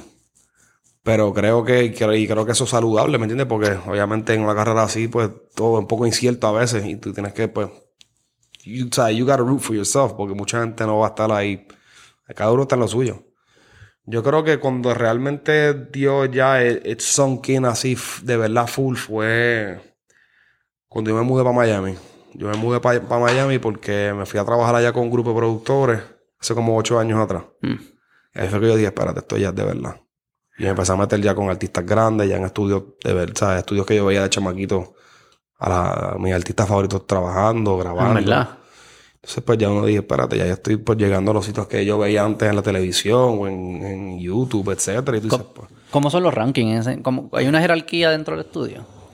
¿O cada- Eh, sí la hay. Eh, también es diferente hoy en día, pero sí la hay porque obviamente pues ciertas personas que uno sabe ya quiénes son y esas personas si están en un estudio pues van a tener usualmente cierto power y leverage por experiencia, por la trayectoria, su catálogo, premios, eh, credenciales, etcétera. También creo que eso también quizás se ve también afectado un poco hoy en día porque pues mucho, mucha de la gente hoy en día las redes y eso también ha hecho pues como que no ya no importa tanto en muchas cosas el talento sino cuántos followers tú tienes ¿me entiendes? pues como que puede haber una persona en un estudio que tiene 4 millones de followers y es la primera canción que ellos hacen y se van a sentir que son superiores a ti digamos entonces es un ¿Te ha poco pasado? eso, eso son auténticos. ¿Te ha pasado Sí, pues, esto? es que- ¿Esto es pasa? que- ¿Esto es pa- que te- está pasando? ¿Te ha Yo no te voy a decir que me ha pasado como que eh, específicamente una persona, pero es algo que uno sabe porque es normal, ¿me entiendes? Pues ya uno, son- si, tú, si tú vienes, si, el, si, ¿cómo te digo? Si tu negocio se, va, se basa hoy en día realmente en eso, en cuántas impresiones o cuánto, tra- cuánta atracción o cuántos followers tú tienes, pues sí, van a haber muchas personas que van a saber que tienen la mano. ¿Entiendes? Ellos tienen la mano, ¿me entiendes? Porque si un chamaquito o una chamaquita entra por ahí con 20 millones de followers, pues ¿Y eso te encabrona? a mí no me encojona, a mí en verdad, absolutamente no me molesta. No me molesta porque aquí nos vamos a be- beneficiar todo, ¿me entiendes? Eso te ayuda, ¿verdad? Como Eso me ayuda a mí, le ayuda a ella. Ahora, y siempre y cuando yo creo que haya respeto, no, no, no, yo no me yo, en verdad, yo estoy en la mía siempre, mí no me importa un carajo, estoy en la mía. Yo, yo vine a hacer música, ¿me entiendes? A darle play. Eh, ¿No te gusta la película esa que se crea alrededor? no me interesa mucho. Quizás más de chamaquito me, ¿Qué, me qué- interesaba. qué- qué parte es bien película de la- para la gente que no sabe de, de afuera? ¿Y qué parte es como que, verdad? La vida es así de, Yo creo que mucho dentro de la música urbana principalmente. urbana, como que creo que quizás antes era un poco, quizás en el contenido era más real antes, como que la gente cantaba de verdad lo que ellos vivían o hacían. Quizás hoy en día pues ya es como entretenimiento. Como la calle, tú dices. Sí, hasta cosas tuyas sociales, ¿me entiendes? Como que una ruptura o algo que te, una depresión, etcétera. Eran más cosas de verdad hechas por una persona. Hoy en día, pues mucha gente compra los catálogos ya escritos, digamos. O como que, Como que los catálogos ya escritos. bueno, pues hay pues, yo sí yo soy un artista y tú tienes, un- tú eres un productor y tienes 10 temas ahí, 10 pistas con voces ya grabadas, yo te las puedo comprar. Y no las compuse yo, las canto yo, soy un intérprete. Tú la escribes, o sea, el productor la grabó, la escribió. O un ingeniero, compositor, que quien sea, que eso siempre haya pasado, ¿me entiendes? Con Backstreet Boys, en en Sync, todos esos tipos de grupos, eso viene pasando de toda la vida, eso es parte del pop. ¿Qué por ciento de la ca- música que yo escucho la escribió quien la. Depende del artista. En Depende la del- urbana, eh, pero o sea, es común, es bien que, que Yo creo, no- pues eso es lo que te quiero decir, que yo creo que el, el- en términos de que antes, pues mucha gente pues vivía más de lo que escribían, y hoy en día, pues es más un entretenimiento, vender una película que, tam- que también tiene su, su, su uso. Porque la Sí, verdad sí, es que si tú estás vendiendo una película, pues de eso se trata, tú creas una historia. Claro, y un libro. Pero creo que y en eso, pues siempre, si hablamos de la película, pues sí que hay personas que quizás no están viviendo exactamente lo que están diciendo, entonces pues venden una película. Mm. Y tú como, como, como, consumidor tienes que saber que estás consumiendo una película. Sí. Pero a veces esa línea no, no está tan No. clara. Y creo que Y sale- al igual que está la otra parte de la película, como ejemplo, hay gente que le gustan, pues tú sabes, pues aparentar o farandulear, ¿me entiendes? Y pues están pelados. Y otros que pues sí están farandulando y no están pelados. Porque un cojón de gente podrían chavo. Pero tú Pero sabes. está cabrón vivir. Yo pienso como que si es película, como que tener que vivir así todo el, cada vez que sales de tu casa, vivir. Sí, pero es que eso es una cultura, El eso es una manera de pensar. Pero no cansa, cabrón. Un martes que tengan que ir para un- Hay gente que le gusta eso. No Y se yo no lo critico porque en No, no verdad. lo critico, eso- y son parece- personajes, son personajes. Tú sabes, gente que, que eso, pues, están en la de ellos, pero tú sabes. Debe que me imagino. Yo no sé, papi. Yo no, yo no, yo no salgo de mi casa así. Tú vas del estudio, va, va, va. O sea, te yo- lo- te- yo en lo- la yo- música. Y yo estoy en lo mío. No, no me importa nada de eso. Si los chavos vienen, que vengan, ¿me entiendes? Qué bueno. Pero nunca ha sido la... Eso nunca ha sido el norte. Lo tuyo es hacer la música. Sí, sí, sí, sí, sí. Obviamente, todo el mundo quiere ser millonario, ¿me entiendes? O estar bien económicamente, digamos. Pero yo no creo que eso nunca ha sido mi, mi, mi norte, porque imagínate, si hubiese sido el norte con el factor de riesgo no hubiesen empezado. Sí, no creo que esta es la industria. Digo, depende de dónde vengas, pero. o sea, Es que ve- si tienes buenas otras oportunidades, probablemente no es la, la industria para sí, hacer probablemente no te vas a coger por ahí, ¿me entiendes? Exacto. Pero, pero sí, yo creo que yo creo que hay de todo, hay de todo. Y lo mismo que te dijo ahorita, yo creo que también hay, hoy en día hay tanta gente que pues se está prestando también a eso, a conocer un montón de cosas nuevas. Porque hay muchos, bro, ahora mismo te escuchas a tanta gente de diferentes países y en verdad es cabrón. En verdad es increíble. Es que increíble como... ¿Cuál es lo más que te pompea así que, que está pasando ahora? Eh, a mí me impresiona mucho, por ejemplo, el hecho de que una persona, voy a hablar del punto de vista de un productor, que tú desde tu laptop y desde tu casa, a las 3 de la mañana solo, fumándote un blon o qué sé yo, puedas hacer una canción que pueda moldear la cultura global. Mm, Entonces eso me parece que es algo bien grande en tus manos. Está cabrón. ¿Sabes? Porque pues, ¿sabes? yo no, no voy a nombrar productores porque aquí no quiero darle pauta a nadie. Pero, ¿sabes? Hay ahora mismo ciertos productores que en los americanos, en los europeos, ¿sabes? En los anglos, como digamos, en los americanos, en los, los latinos, que esos dos son world global culture shapers, ¿me entiendes? Y son ellos, ¿sabes? Single-handedly. Obviamente tienen sus equipos de manejo y qué sé yo, pero me parece que eso es bien impresionante. ¿Sabes? Tú poder hacer algo en tu computadora y que tú vayas a China y escuches, eh, escuches el tema. Te bajes en un avión en París y lo escuches. Te bajes en Colombia y lo escuches. Sí, eso es lo cabrón de la tecnología. Tú digas, diablo, brother. Tú sabes, yo pienso, tú ves la gente llorando o feliz o apareciendo con tu música. Tú estás influenciando a la sociedad directamente desde tu, tú mismo, mi hermano. ¿Sabes? Eso es algo bien, bien... Es, es impresionante. Es impresionante. Eso es lo que yo digo de esto de los, de los podcasts. Tú y yo estamos hablando aquí, yo lo subo. No sé cuánta gente lo escucha, no mucho, pero pudiesen. Si, o sea, existe la tecnología. Alguien en China, no sé si en China, pero alguien en Estados Unidos, en Europa, le puede dar y escuchar esto. Y quizá algo que tú dijiste le cambia la forma que esa persona ve el mundo, la vida. Es y increíble, es increíble. Yo creo que sí. Yo creo que todo lo que está pasando ha creado muchas oportunidades que antes quizás no habían. Tú sabes. No es ni que sea más fácil o más difícil, sino solamente es, saber, es saber usar tu herramienta. Y de música así, como que están saliendo nuevos, como que nuevos ritmos, o nuevas como que, que te dice, diablo, eso está nítido, que está saliendo ahora. Pues igual como te llevo diciendo, como todo esto se ha, se ha globalizado tanto por el mismo internet, pues se ha prestado también a que haya mucha fusión. Porque antes pues yo pasaba lo que estaba pasando en África, tenía que viajar yo allí físicamente. Hoy en día pues yo me meto en un canal de, de ciertos africanos, veo suggested videos o Spotify, artistas, veo los demographics y yo puedo pues prácticamente entrar a un país sónicamente y ver lo que está pasando. Pero algo que me llamó la atención bastante, que me viró el cuello, como diría yo, recientemente fue, hace varios meses estuve en Miami trabajando con un artista argentino, que se llama Echo YG, y el chamaquito súper talentoso y va en la subida eh, en Argentina y globalmente. Y a través de él escuché un subgénero nuevo que se llama RKT. Y es como si fuese, y está, está bien pegado en, en Argentina, y es una fusión de guaracha, reggaetón y DM, básicamente. Y me pareció bien, me pareció bien curioso. ¿Cómo porque- suena eso? Pues vamos a pensar que son las baterías de reggaetón un poquito fuera de ritmo. O sea, en vez de estar cuantizadas ahí, cuadradas, tú, ca, tú, ca, tú, pues haga como que tú, ca, tú, ca, tú, tú, cu, ¿me entiendes? Un poquito Como fuera de, exacto, como fuera de tiempo, pero, pero están en tiempo. Es lo que se llama shake room o swing la música. Y pues puedes como que un solo tema navegar varios estilos o varios géneros. Pues la canción puede empezar como que bien empezar con la, con la guitarra, con la batería y unos bajos flow reggaetón que pero de momento cambia a EDM, de momento tiene, ¿sabes? tiene leads o influencias del EDM en la producción, de momento cae un ritmo de ch, como mezcló con cumbia, como que eh, me pareció bien curioso. Y la producción que la están haciendo en Argentina mayormente es de un calibre cabrón. O sea, los chamaquitos que la están metiendo están bien duros. Y ya tú coges eso y tú dices, ah, a ver si puedo joder con eso y hacer algo yo. El regate como tal no me he sentado a hacerlo. Llevo tiempo pensando cómo hacerlo. Porque específicamente en la parte de percusiva que te estoy contando, del, que es media fuera de tiempo, me llevo preguntando si es que ellos le, le dan swing o es que mueven la batería un poco fuera de tiempo, pero... Pero definitivamente algo que me, que me, que me, me motivó un montón y me abrió, como me refrescó el oído, porque a veces uno se cansa de escuchar lo mismo y cuando escuchas algo nuevo, pues te motiva a, a volver a darle, no decir a volver a empezar, sino es como un aire nuevo, ¿me entiendes?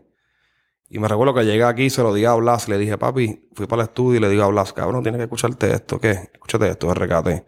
Se lo puse y me dijo, anda para el carajo. Y yo dije, diablo, sí, porque hay muchos ritmos nuevos, viniendo como el afrobeat, el Brazilian funky que vienen de hace varios años, pero que están ahora popularizándose como tal.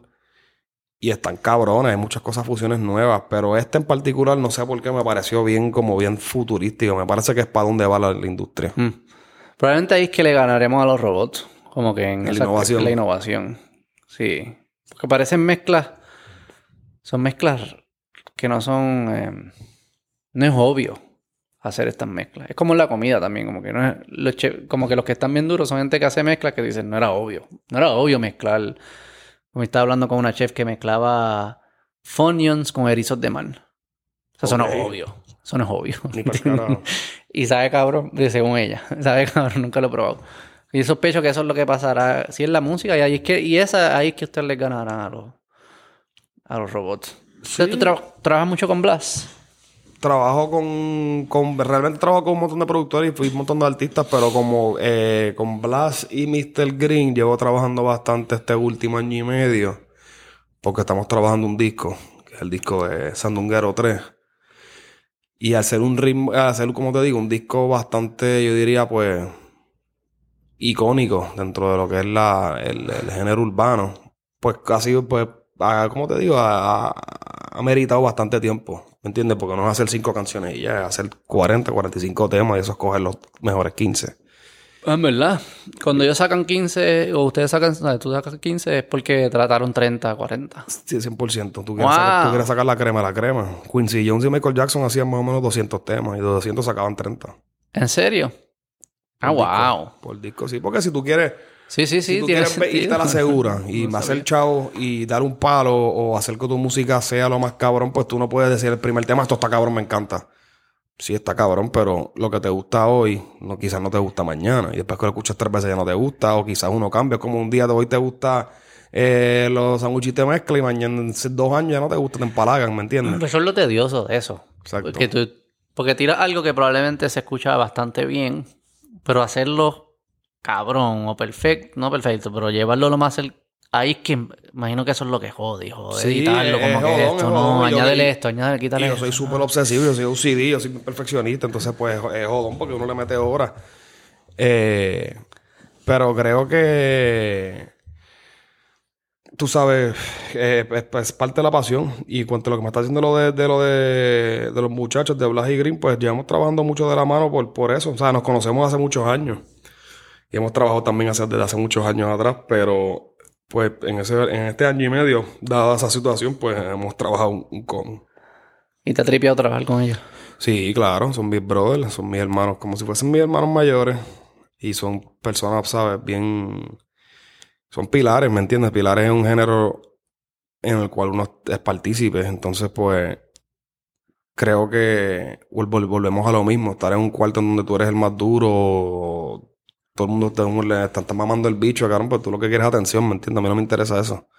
Y creo que con personas así, eh, sean igual o más, menos talentosas que tú, nada más que el hecho de que tengan esa experiencia, experiencia y ese bagaje, ¿me entiendes? De 20 años de trayectoria, tú vas a aprender con cojones, mm. hasta en lo más pendejo. Eso no es normal, como esa, esa mentalidad que tú tienes que es buena, de, de si eres el mejor, busca otro lugar para poder aprender. no es normal, porque porque a la gente le gusta estar eh, que lo endiosen. A mí no me corre eso. Si yo me siento, no, ¿para qué yo quiero estar en un sitio que yo soy el más duro que le meto? ¿Qué carajo hago aquí? Mm. No, el día que yo tenga mi compañía y tenga mis chamaquitos filmados, a mis propias, a, mi, a, mi, a, mi, a, mis cocineros de pista y mis compositores, que estén más duros que yo. Si estoy igual de duro que yo, ¿para qué carajo te voy a filmar? ¿Para qué yo te quiero aquí? Yo no quiero un reemplazo, yo quiero una persona que le meta más cabrón, que yo pueda aprender y el de mí también, porque todo el mundo va a aprender de cada uno. Mm. Pero a mí me gusta siempre estar un poquito como que fuera del comfort zone y a veces jodón, porque a veces uno, uno siente la presión. O sea, a veces tú tienes, estás en una sesión y tienes dos artistas de renombre atrás tuyo y dos productores de renombre atrás tuyo respirándote en el cuello, literalmente la pista desde cero y tú montando y estás, pues sientes una cierta presión porque aunque tú, tú seas seguro en lo que tú haces y sabes tu capacidad porque tú llevas años haciéndolo, no significa que tú no tienes una, una, una voz interna que, que quiere que siempre como que tú sabes hacer algo bien. Te, te pones nervioso. Me he puesto nervioso. No me pongo en el. No, no, no, te, no te diría que, que soy una persona nerviosa en cuanto a la música porque son demasiados años haciéndolo, ¿me entiendes? Ya es algo que sale bien natural. Pero que me he puesto nervioso, pues claro que me he puesto nervioso. Y he estado en cuartos, en el y salones y estudios, en el sitio que yo sé que tú sabes, yo estoy con la crema la crema. Y entonces, no es tanto nervioso, sino es un poco más self-aware, porque tú quieres poder aportar, no decir cualquier estupidez por aportar y que, ¿sabes? Que, Cara, ¿sabes? es como, vamos a decir que estén los 10 cien- los 10 científicos más cabrones del mundo y tú metido ahí también, tú no quieres decir, sí, una estupidez, es como que, hermano, cállate. Mm. O sea, tú no es ni por un estándar, es porque tú quieres aportar. Porque Al punto que has dudado. ¿Tú crees que a veces... yo como- creo que yo. Yo nunca me he dudado mi capacidad en una sesión o en la vida en términos de mi, de mi música, porque por eso siempre seguí este sueño. Porque siempre supe que tenía la capacidad y el potencial para poder llegar, y más que tengo la, la, la, la- persistencia. Yo siempre he creído mucho en mí. Y creo que eso es algo muy importante en cualquier cosa que tú vayas a hacer. Pero sí he tenido momentos de duda. Cuando, por ejemplo, tú ves chamaquitos que tienen 15 años menos que tú y pueden hacer lo que tú haces más cabrón. Y no es envidia, sino es que tú dices, diablo, cabrón. Te pones en tu lugar, ¿me entiendes? Y por eso es que uno siempre tiene que mantenerse humilde. Y siempre va a haber una persona, la, la gravedad existe, en algún momento te va a poner los pies en la tierra. Mm. Y es bueno, ¿me entiendes? Es bueno tú poder check yourself, ¿me entiendes? Porque muchas personas por ahí, pues quizás viven en ese viaje, pero yo, a yo no soy así, yo no soy creído, a mí me gusta. Y si yo veo una persona que le mete cabrón o le mete más cabrón que yo, se lo digo en la cara, eres una bestia. Mm. Como yo he estado en situaciones que panas míos me han dicho, ah, o gente con quien yo trabajo, tú eres un lambón, diciéndole a ese cabrón que es una bestia. Y yo digo, "Papi, yo no soy un lambón, el problema eres tú. Eh, Yo le digo, el problema eres tú que eres un inseguro. Sí. Que no le puedes decir al chamaquito que le mete, porque tú le llevas 10 años y te rompe el culo. Sí. Porque eres un inseguro, un envidioso. Estás mordido. Yo se lo digo en la cara, papi, eres un animal. Y tú sabes qué? ¿Cómo yo puedo llegar a ese nivel? Vamos a trabajar juntos. Porque si no, es que ser un hater. Entonces te quedas en eso mismo. Porque la industria es, es- es- como que se colabora bien o hay mucho como De, backstabbing. de eso. todo, yo creo que yo creo que la música como tal, no, no la música urbana, pero la música como tal siempre ha sido un negocio bastante sucio. Sí. Sí, yo creo que sí, porque estás bregando con muchos egos, ¿me entiendes? Algo bien, bien subjetivo. Y también, pues, tú sabes, la música siempre ha habido mucho, mucho, mucho traqueteo, ¿me entiendes? Lo que es la payola, todas esas cosas son cosas que son ilegales y se hacen, ¿me entiendes? Que siempre ha habido, o es como todo negocio, hermano, todo negocio hay su, hay su, su, su, su gancería y su, su, para el aspecto sucio. Pero eso en todo. Y es saber, pues, ser más inteligente y tomar las mejores decisiones, me imagino yo. Y creo que- enfocarte o saber cómo tú... O sea, cómo... Sí, yo- es que en todo lo que el tú éxito hagas, pa- por ti, no, no, no Sí. estar pendiente de los demás todo el tiempo. Y todo lo que tú hagas, mi hermano, siempre va a haber sus cosas, ¿me entiendes? Pero ay, estar, tú estar claro lo que tú quieres hacer. Y yo creo que en eso, pues, volviendo a lo que me preguntaste, yo creo que eso es lo más importante. Pues si tú estás claro en lo que tú das y lo que tú, quien tú, lo que tú puedes aportar, pues realmente es muy difícil que tú te desmotives o te dudes. Pero sí, en momentos de check yourself, como en todo, como en la vida de todo el mundo, que te diga que no, porque es un mentiroso, porque ni el mal narcisista te va a decir eso. Sí. O no ha tratado de hacer nada. O sea, porque en algún momento tú vas a decir, mi hermano, y eso es cabrón, porque eso es lo que te hace crecer. Volvemos a lo mismo. You gotta step out of the comfort zone. Si estás ahí siempre. y- Es como los productores o los artistas, o que quieren ser productores o artistas y siempre trabajan solos. Yo hacía eso mucho de chamaquito, trabajaba mucho solo, mucho Y eso solo. sí por, por temor a... No, porque, porque en esa época pues yo no tenía acceso a los estudios, Ah, ok, era otra, otra dinámica, no tenía los chavos, no conocía tampoco mucha gente en la industria, está empezando y son sí, muchas horas de tú, de tú pulirte. Eh, y ya cuando tú empiezas a colaborar con muchas personas, loco, aprendes, aprendes con cojones. Yo he aprendido hasta chamaquitos que empezaron, que llevan un año y dos años. Y claro que aprendo de ellos. ¿Y qué se aprende? ¿Qué es lo que aprende un productor? Por ejemplo, que- yo, puedo hacer, yo puedo hacer una cosa. Yo puedo ahora mismo desmontar esto. Este aparato aquí de los, de los micrófonos. Tú empiezas con ese cable de ayer, después este y este. Yo quizás empecé con este y después con este y el otro. Entonces el workflow tuyo puede ser diferente al mío. Mm. Y ya nada más que con eso yo puedo aprender maneras de cómo hacer lo mismo de diferentes maneras, más eficientes o diferentes con otra dinámica, Ya. etcétera. Y, brother, me pasa todo el tiempo. Yo a veces veo chamaquitos trabajando que lo que llevan son literalmente dos años. Que cuando tú lo pones en perspectiva de lo que yo llevo, pues eso es mierda. Pero ese chamaquito no es ningún pendejo. Y sabe lo que está haciendo. Entonces, y es chévere porque obviamente ellos te ayudan a ti, tú lo ayudas a ellos. Creo que la colaboración es bien importante porque tú vas, vivimos en sociedad, no vives en una cueva. Por ende, tienes que compartir y tienes que, tienes que, tienes que tener esa destreza. Y va, va, uno crece con eso, definitivamente. Yo creo que tú, volviendo a tu pregunta también de ahorita que me, dici- me dijiste cuando tú crees que fue que lo cogí ya más bien en serio, pues yo creo que desde que yo lo cogí bien en serio hace ocho años atrás, pues es cuando más yo he colaborado con gente. Porque me, me he puesto la asignación de voy a meterme en este- un montón de sitios con diferentes personas a trabajar lo que se tenga que hacer. Si quieren hacerlo hoy house, vamos a hacer house. Hacer reggaeton, vamos a hacer reggaeton. A mí no me importa. Vamos a hacerle después que este cabrón. ¿Entiendes? Ah. Y creo que con eso, pues. O sea, que cambió tu mindset ahí. Porque antes Sí. era como que, ah, sí, le meto. Y los amigos dicen, ya lo tienes talento. Y tú estabas conforme, o no conforme, pero pues eso era suficiente. Pero una vez dijiste, no, no, no.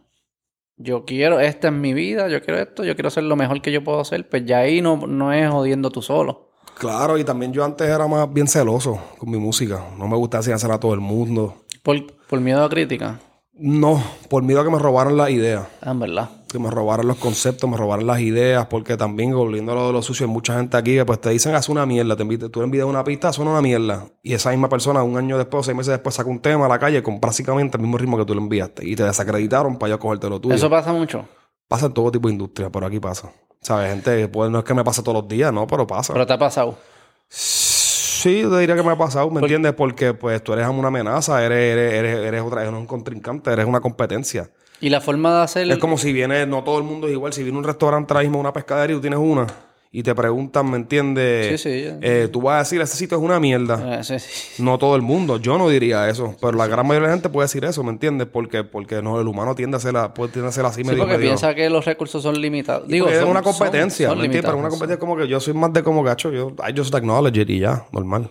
Porque lo haces por la música, probablemente. Sí, yo nunca lo he visto así como una competencia. A mí no me gusta eso. Y he estado con, con, con otros talentos, productores, lo que fuese, que, que como que hacen cosas musicalmente que tú dices, ah, diablo, a mí nunca se me, que no, no se me hubiese ocurrido eso. Claro, volvemos a lo mismo. Chamaquitos que cantan, productores, eh, eh, como te digo, músicos de instrumentos. Muchas cosas que uno ve a diario que uno dice, diablo, aprendí algo nuevo. Yo te puedo decir que yo, cada vez que yo me meto en un estudio, el, 90, el 80% de las veces yo aprendo algo. Y eso es bastante. ¿Y qué es la capacidad de un productor? Ayúdame a entender, cómo, cómo definirla. Porque la capacidad de un cantante es cantar y es como que se siente más como, yo no puedo hacer eso. No es que, yo no sé, no es que no sé, es que no puedo hacerlo. ¿Cómo es el, ¿Cuál es el talento? ¿Qué es lo que tú eres mejor que yo haciendo? Que, mejor que yo haciendo? O sea, escogiendo, escogiendo la música que va, poniéndola en el orden que va, que pegue, como que... No sé qué es lo que... Sé que eres mucho... O sea, yo no sé hacer nada de eso. O sea, que sé que eres mejor que yo. Pero no sé qué es lo que haces mejor que yo. O sea, que yo... ¿Cómo, cómo va a ser mi canción? Bien mierda. Va, voy a coger cosas que no pegan. No necesariamente, quizás te salga algo cabrón, quién No, sabe. no, puede pasar, o sea, puede pero pasar. entiendes en lo que te pregunto. Eh, Yo creo que yo creo que tiene que ver mucho con, con, con el conocimiento. ¿Sabes? Knowledge is power. Cuánto, cuánto, cuánto- mientras más sepas, y cuando digo sepa, no es solamente de hacer la música, también tiene que ver con cuánta música tú escuchas, de cuántos géneros, Sí. cuánta música tú escuchas diariamente, porque todo eso es influencia y trabajan dentro de tu, en tu inconsciente. Tú escuchas, si tú escuchas solamente salsa, pues tú vas a ser bien bueno haciendo salsa. Pero si tú escuchas de todo, pues vas a ser probablemente un músico que puede ajustarse a casi todos los tipos de géneros, porque estás expuesto a eso. Eh, entonces, la capacidad de un productor, pues yo creo que hoy en día es mucho más que antes. El productor antes hacía la pistilla. O si vamos a los tiempos ya de Quincy Jones y cosas así, pues, pues eran, hacían todo. El productor pues, decía quién iba a escribir la canción, cómo el, cantante- el cantante le iba a cantar, las intenciones, cómo las iba a decir. Ah, verdad. Claro. la, la O sea, el cantante solo ejecutaba la parte. Depende de qué cantar. tipo de artista, depende de qué tipo de artista. Pero, por ejemplo, un tipo como Michael Jackson y Quincy Jones, Michael Jackson era una superestrella, es una bestia, un prodigio, un genio musical. Pero Quincy era un tipo behind the scenes, que es un tipo brillante. Y entonces él le decía, por ejemplo, Michael cantaba una cosa de una manera que estaba bien cabrón y decía, no, tú lo vas a cantar así. Y él mismo lo dice públicamente en entrevistas. Wow. Y, eso la- es porque. y- y ese input de él fue lo que hizo que esa canción fuese un éxito. Un cambio de dos segundos en una canción. Y es porque tiene.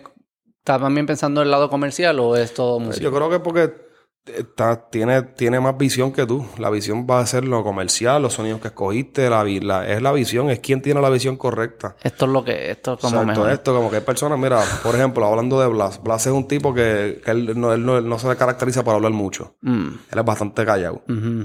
Él puede estar en el estudio y tú estás metiéndole una hora y él no te dice nada. Y de momento él te dice, mira, eso que está ahí, muévelo para la izquierda. Y una estupidez y cambia todo. Porque ese detallito nada más va a ser la diferencia. O sea, es, un poco... Es complicado, pero es, complicado, pero es fácil, ¿me entiendes? Porque surge bien natural. Y yo creo que, que la diferencia de la capacidad de los productores, como estás diciendo, la diferencia es pues como que quién es el mejor pudiendo... El que pueda hacer que la música, sea, la música sea lo más digerible posible por todo el mundo. Porque yo puedo hacer una canción y quizá le gusta a 20 personas de este cuarto. Mm. Y otro tipo hace una canción y le gusta a todo el mundo. Entonces, es tener la visión, saber que este producto suena cabrón, yo confío en él y yo sé que funciona y yo sé que esto se va, lo van a digerir. Y eso no lo sabe hacer todo el mundo. Por eso que se llaman hitmakers. Por eso que las disqueras tienen una, una- un listado de quiénes son los hitmakers. ¿sabes? Viene una tipa como Katy Perry. Ah, voy para el estudio. Pues ellos no van a llamar a cualquier cinco productores. Van a llamar a los cinco tipos que tienen más ventas de, de, de- más, más discos de platino, más discos de oro, más ventas o más streameos, porque saben que son certified hitmakers. Porque tienen la receta. Y por ahí, y por ahí entonces también pasa lo que tú estás diciendo ahorita, que se queda, se convierte en una fórmula, ¿no? Es una fórmula. Si estamos hablando de música mainstream y música comercial, por eso es que es una fórmula, porque es comercial. Es Lo que están bien duros son los que hacen. Todo lo que es comercial en la vida, como McDonald's, como las Reebok, las Nike, Los carros. Los carros, pues es una fórmula, porque por eso es que son exitosos, porque siguen trabajando en esa fórmula. Ahora, lo que es cabrón y lo que es verdad es cuando se dividen los nenes de los hombres, cuando están estos productores que saben que hay una fórmula y usan esa fórmula, pero innovan sobre ella. Ya. Como un Tiny, por ejemplo. Tiny es una persona que sí hace una fórmula de reggaetón, que es una fórmula que se lleva usando, pero él sabe romper ciertos moldes, incorporando ciertos géneros, ciertas cosas de otros géneros, o, o etcétera, etcétera, que hacen que no sea más de lo mismo. Sí, sí, sí. Y aún sea un palo. Exacto. Mm. Y eso es. Eso es lo que está cabrón. Ahí cuando tú ves que dices, mira, este, that's the real deal. ¿Qué canción así tú has escuchado que tú digas, diablo? Est- Esto sí que está cabrón. Hacho, lo que te mencioné, el recatero argentino, eso, Eh, eso está bien cabrón, eso está bien cabrón. Eso viene. Eh, no sé hasta, hasta, hasta dónde venga, pero de que está ahí, está bien presente y está creciendo. Y ahora mismo Latinoamérica tiene mucho peso en, en el mundo completo, incluyendo Puerto Rico. Todo- todos nosotros los hispanos estamos en, en un momento único y bien histórico en cuestión de la cultura global. Mm, la influencia en la cultura global. Claro, ¿no? somos, somos, ¿sabes? Si yo no me equivoco, hay más hispanoparlantes que, an- que anglo en el mundo. Que El lenguaje, el no. lenguaje más hablado en el mundo es chino. Yo creo que después es español y después el inglés. Probablemente es que sea su primer idioma. Porque imagino que hay mucha gente que sabe como inglés como segundo idioma que debe ser bien alto. Puede ser. exacto. Pero que su primer idioma, entre primer idioma, chino y después español, es posible. Es una loquera, ¿sabes? Y como que yo creo que. Que. No, bro, un momento. Pero la influencia en cultura popular sí que es, es- es lo más alto que yo creo que ha estado. Es una cosa bien loca, es un fenómeno, es un fenómeno. Esto es algo que se va a hablar en la historia. Y cosas, hay, hay, hay, hay músicas que estén bien, pe- como que a ustedes les encante, que a la gente no la entiende y no le encanta. Que, tú- que entre los productores es como que esto está bien cabrón, pero a nadie le va a gustar. Sí, hay muchas cosas que yo escucho que yo, escucho solo también. Que yo sé que, por ejemplo, que si la pongo en el carro con ciertas personas, pues se van a aburrir. ¿Entiendes? Y si yo pongo música es para yo escucharla, no para que. ¿Me entiendes? Ciertas cosas, por ejemplo, eh, yo escucho mucho, por ejemplo, lo-fi Me encanta el lo-fi, que es un género de música. Se escucha bien anticuado, como, como tiene como el, el color del vinilo.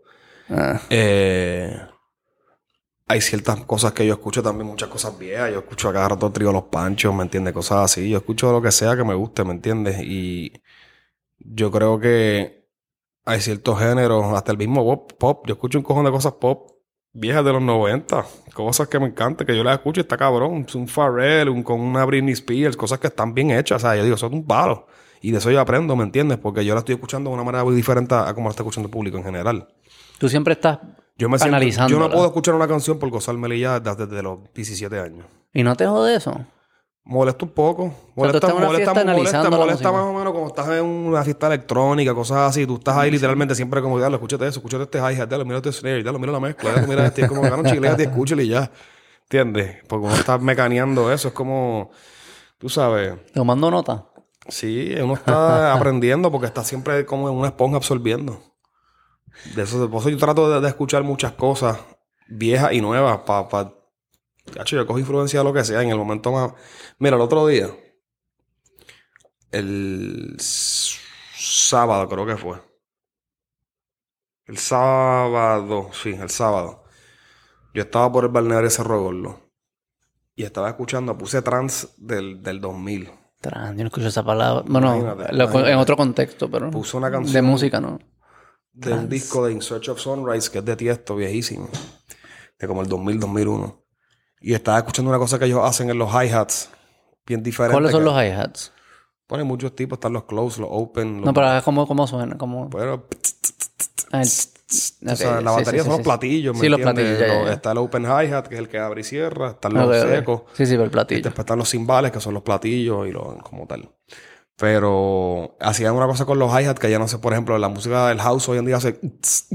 Exacto. ¿Me entiendes? Pues, pues hacen, están haciendo una cosa con, con, la, con ese patrón un poquito diferente. En vez de... Era como... Una Eso es loquera. lo que tú hacías en high school, esos Exacto. sonidos así. Entonces lo hacían diferente y dije, coño, eso estaría cabrón traerlo ahora, la música de ahora, hacerlo así. En vez de un hi-hat, ponerlo como lo están haciendo ahí, sería como fresco, porque es algo que se hizo hace 20 años y no se ha hecho desde hace 20 años. Entonces sería nuevo. Se hace eso mucho como que como las como el fashion que vuelve Igualito, igualito.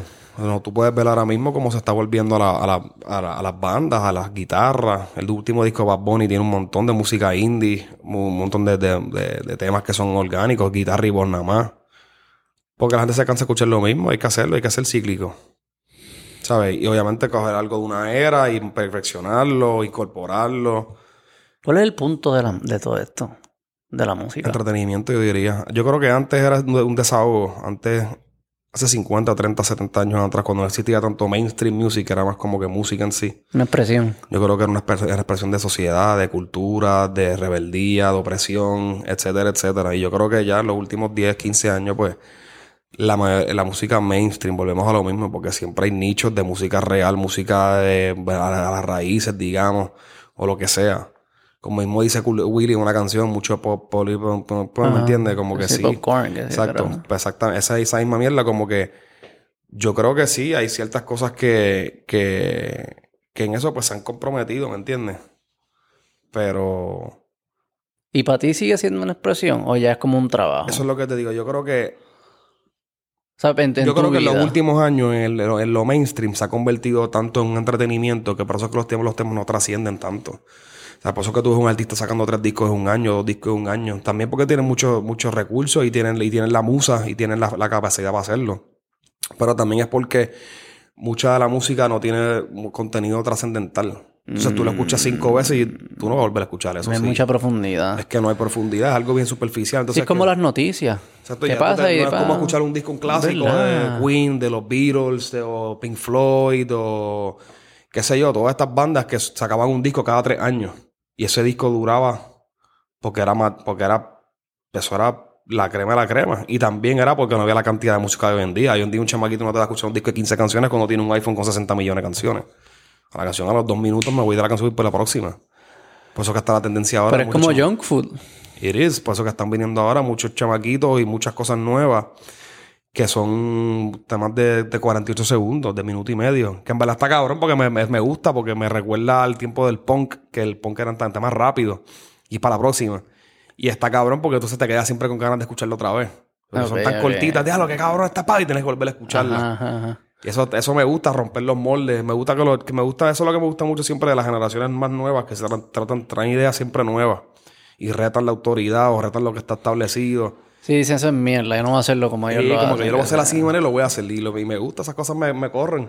Pero sí, en una, en una manera, pues, te- eh, eh, en, lo, en lo mainstream se ha convertido en, en- en mucho entretenimiento. Es música para entretener, no es música para sentarse a escuchar y, y digerirla. No hay metáforas ahí que tú tengas que escuchar a un Juan Luis Guerra, por ejemplo, un Robbie Draco, que tú estás escuchando ahí, un Cerati, qué sé yo, escuchando letras. ¿Y eso no te gusta hacer así? Me gusta, me encanta, yo lo hago también, ¿me entiendes? Pero, pero creo que la, el, el, que al momento, ahora mismito estamos en un momento en el cual no es, no es eso, pero estamos yendo para allá otra vez. Es lo Vuelve. bueno. Se está volviendo, se está viendo mucho, yo estoy viendo muchos chamaquitos de Inglaterra volviendo a las raíces a, a- a- y a ser ellos, ¿me entiendes? A ser completamente transparentes. Si me meto droga, lo voy a decir. Si soy homosexual, lo voy a decir. Si mi papá me rompía los dientes, lo voy a decir, ¿me que entiendes? signifique algo la música. Sí, algo más un allá de que estoy un escuchando mucho que se llama Young Blood. Y el chamaquito es- rapero, ¿eh? Él es un blanquito de Inglaterra y es un rockero. Pero Ok. hace de todo. Canta trap, canta rock, canta punk, punk, canta de todo. Toca piano, guitarra, canta. Y el chamaquito me gusta porque es bien sincero. O sea, el chamaquito te habla de depresión, el chamaquito te habla de droga, te habla de, de, de abusos en su casa, ¿sabes? Una familia jodida, o sea, que la, la- la- ¿sabes? Que el país Sí, abusaba sí. de él. Y esas cosas están cabronas, ¿me entiendes? Porque son estos chamaquitos diciendo, mira, me jalté ya del bubblegum pop, voy a empezar a hacer cosas de verdad. Y se está viendo eso mucho. Por ejemplo, el mismo Anuel.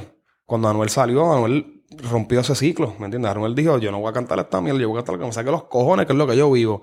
Que si me clavo esta cabrona, que si me meto lo otro. Y la gente lo dijo, ah, qué vulgar. Y yo, pero mi hermano, ¿por qué qué vulgar? Si es exactamente lo mismo que tú hablas y dices a cuatro paredes, pero no te atreves a decirlo públicamente. Porque lo mismo que está diciendo él, se lo dices tú a tu mujer, lo mismito. ¿Entiendes? Pero no te atreves a decirlo públicamente. Y a Anuel, por ejemplo, me gustó eso, que él vino y dijo, ¿sabes que Lo voy a hacer de la misma manera. Y y eso te a- tripea cuando son auténticos, Sí, honestos. me gustó porque es explícito. No quiero que se convierta en algo fabricado. Porque entonces, es- entonces no, no, ¿para qué carajo estamos haciéndolo? Está cabrón que tenga sustancia, que tú digas, mira, este chamaquito, ah, no me gusta porque es bien vulgar. Y yo, pues, eso es lo que está cabrón, que es bien vulgar. Mm. Yo no quiero escuchar algo maquillado ahí, eh, completamente eh, fabricado. Te gusta que sea real. Sí, es como tú escuchas a un tipo que canta country y te va a contar una historia real, ¿me entiendes? De él sentado en el, en el muelle, esperando que llegara la pesca para comer en el día, lleva tres días sin comer. No será beer. Sí, tú lo escuchas, son, es- son real shit. No es lo más de lo mismo que todos los temas que así, ah, ando con este, en los, los- igual que en los, en los americanos, que así, botellas, carros y putas. Entonces llega un momento que está bien, eso está cool. Y a mí me gusta toda esa mierda. Yo lo, consu- yo lo consumo y soy el primero que lo consumo. Pero llega un momento al final del día, escuchas cuántas, 20 temas de eso en tu carro y de qué más vamos a hablar, de lo mismo otra vez. Entonces creo que los chamaquitos nuevos están cayendo en esa, en esa conciencia de, de- de volver a, a, ser arriesgados. Mira Bad Bunny. Bad Bunny, te gusta o no te guste. Es un chamaco, o sea, tú escuchas reggaetón, como no escuchas reggaetón, como te guste él, como no te guste. Físicamente, como artista, lo que sea. Es un tipo que tienes que dársela porque ha sido él 100%. Que- Y esa es la, esa es la clave, yo O sea, creo. él ha sido él y a un nivel sin faranduleo, sin roncaera. Tú nunca lo ves a él diciendo yo soy el mejor, que si miran a mí, tú lo ves al low key, hace música y ya. Y es el artista número uno del mundo.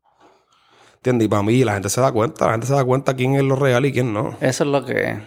O sea, tú dices, espérate, la- llega un momento que la gente dice los otros pasan de moda. Lo Esos que no sé- chamacos no pasan de moda. No sé cómo el productor... mm, Si yo puedo escuchar una producción de un productor y saber si es real o no. Es que eso es lo que no, no me queda claro.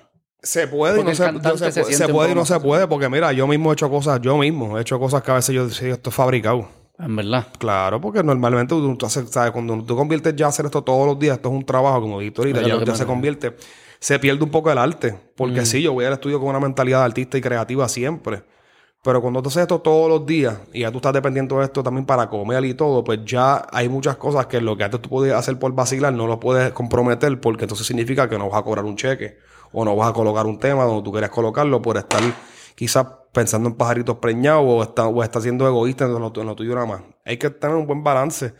Y yo creo que sí, hay, momentos que yo no puedo distinguir ciertas pistas en la radio que me suenan, yo no puedo decir quién la hizo porque suena todo igual. Igual que cosas que yo escucho, yo digo, eso lo hizo esta persona. Yo escucho un Scott Storch y yo sé ese Scott Storch del saque.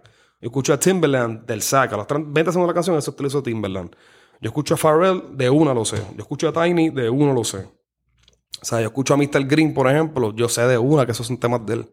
cómo maneja las baterías, dónde las frena, con el, su color, porque tienen su state, su blueprint. ¿Qué cojones, cabrón? Y es impresionante, y es impresionante porque cuando tú te sientas en verdad a analizarlo, lo hay. Yo quiero. Yo quisiera. ¿Cómo, cómo yo preparo mi oído? No para llegar a esos niveles. Yo quiero poder diferenciar algunas cosas.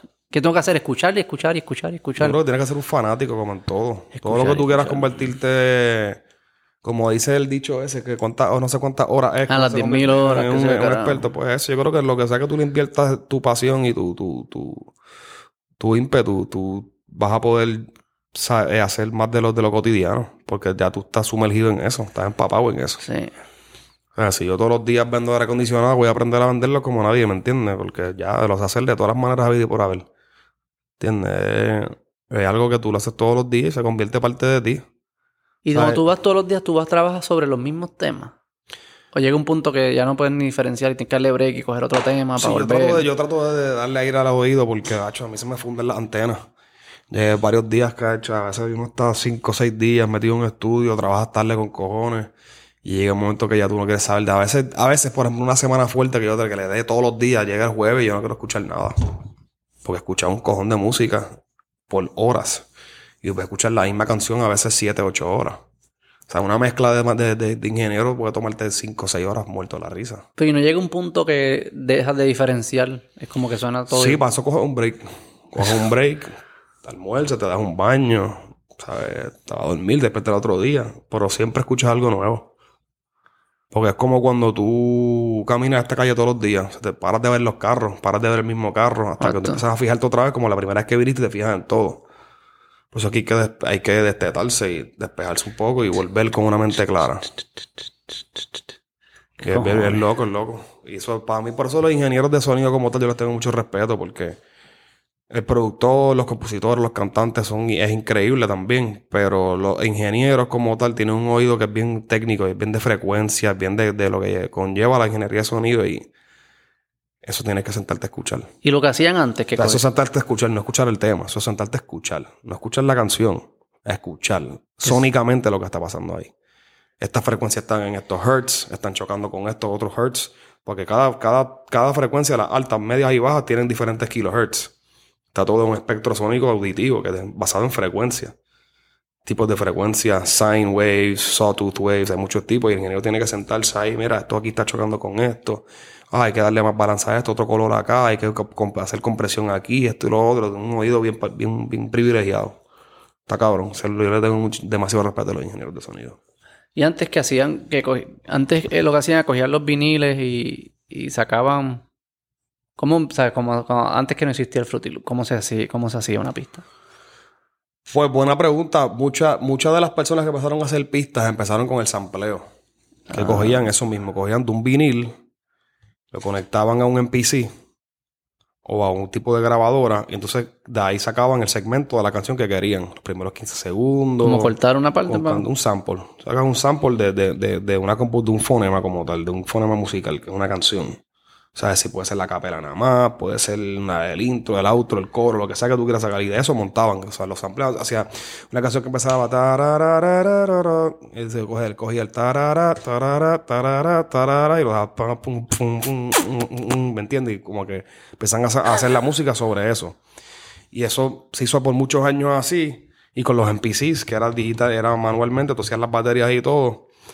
Y después empezaba a ver muchas personas, como por ejemplo el mismo Blas, que el que empezó a hacer las baterías del de reggaeton, que él cogía los viniles viejos de, eh, de Jamaica, de dub, reggae, y salían las baterías solas, la, la percusión, tum, chica, pa, pa, tum, chica, y él cogía y sacaba el, cogía el plato, lo quemaba y cogía el tum solamente. Y él cogía, lo picaba ese cantito nada más, tum, ahora tengo el kick, el bass kick o el bass drum solamente aislado. Y le daba su propio color, su propia masterización, entonces por eso es que los kicks de él suenan de una manera. Wow. O sea, el de él suena, y el otro suena le, da su color, ¿me entiendes? Y eso por muchos años se estuvo haciendo así hasta que ya, pues, a través de todas esas personas, gracias a ellos y todo el sampleo y todos los bancos de sonidos digitales que sí se han hecho, ahora completamente con una computadora lo puedes hacer porque tienes acceso a esas librerías digitales. Y se compartieron. Y se, compartían, antes se pirateaban, ahora las venden, las hay en servicios de plataformas, etcétera. Pero que algareta, ellos, y, y, Y yo imagino que estaban buscando vinil tras vinil hasta que encontrar este es el sonido que este yo es el sonido. Y después que tú lo saques, sabes que esté a tiempo perfecto, que se haya escuchado bien y después tienes que darle tu propio color porque si no es plagio. Tienes que coger ese bombo y darle tu propio compresión, tu propio color, tu tranchen, lo que tú le quieras hacer. ¿Sabes? Era, era es admirable. Esa gente, esa gente hicieron muchas cosas para que nosotros pudiésemos ahora trabajar más efectivamente y más cómodamente. Tú nunca hiciste eso. Yo nunca, eh, yo he sampleado, sí he sampleado muchas veces en mi vida. Incorporo el sampling también en mi producción hoy en día. Pero nunca, nunca hice, nunca hice eso, realmente no. No mi generación, no, no, no, no hice. Hay gente que lo hace de mi generación, sí, pero yo no- nunca indagué mucho en ese departamento. Yo fui más vago. Eso está cabrón. Yo cogía, los, los- yo cogía las librerías y decía, esta librería es de este cabrón de Lunito, una acá. Todas las, todos los bombos, todos los snares, todas las maracas, todos los guiros, todos los- todas las guitarras, todos los tengo ahí. Y yo pues le doy mi toque.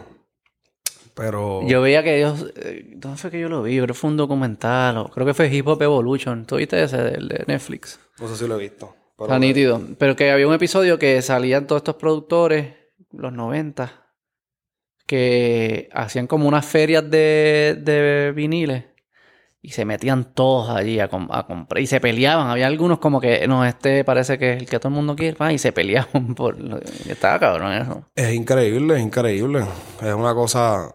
Y de ahí Por ejemplo, yo cuando de chamaquito yo veía muchos videos de Kanye West, de Ryan Leslie, Scott Storch, Timberland, estos chamacos en el estudio en el 2000, 2005. Y el flow de ellos, el workflow de ellos era bien diferente y era papi, una, esos son animales. Esa gente, tú lo metes a un estudiante y ese tipo pueden hacer lo que ellos quieran.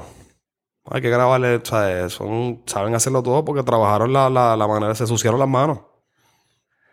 Eso, es bien, eso sí que es bien ensuciado. Sí. Que, Y son chamacos bien talentosos también. Muchos de estos pues, chamacos bien, bien super producers o, o cosas así como lo que es el mismo Scott Storch. Son chamacos también bien inteligentes, son brillantes. Muchos de estos chamacos tú los ves cuando ellos hablan. Quizás algunos tienen educación, otros no. Pero tú los ves cuando se expresan y cuando ellos, o sea, son chamacos que lo que tienen ahí arriba es, son calculadoras. O sea, muchos de ellos son casi geniecillos. o sea, ¿tú crees que ellos bien impresionantes, bien impresionantes, de verdad. ¿Tú crees que un buen productor a esos niveles, si, eh, si definimos inteligencia como capaz de, de identificar patrones que otros no, como Einstein puede ver cosas que nosotros no podíamos ver, un- tú dices que estos productores otro eh, es igual de inteligente, se expresa en música o lo que fuese, pero lo que ellos están identificando patrones que tú no estás siendo capaz de identificar. Entre otras cosas, porque hay tecnologías, maneras de hacer cosas.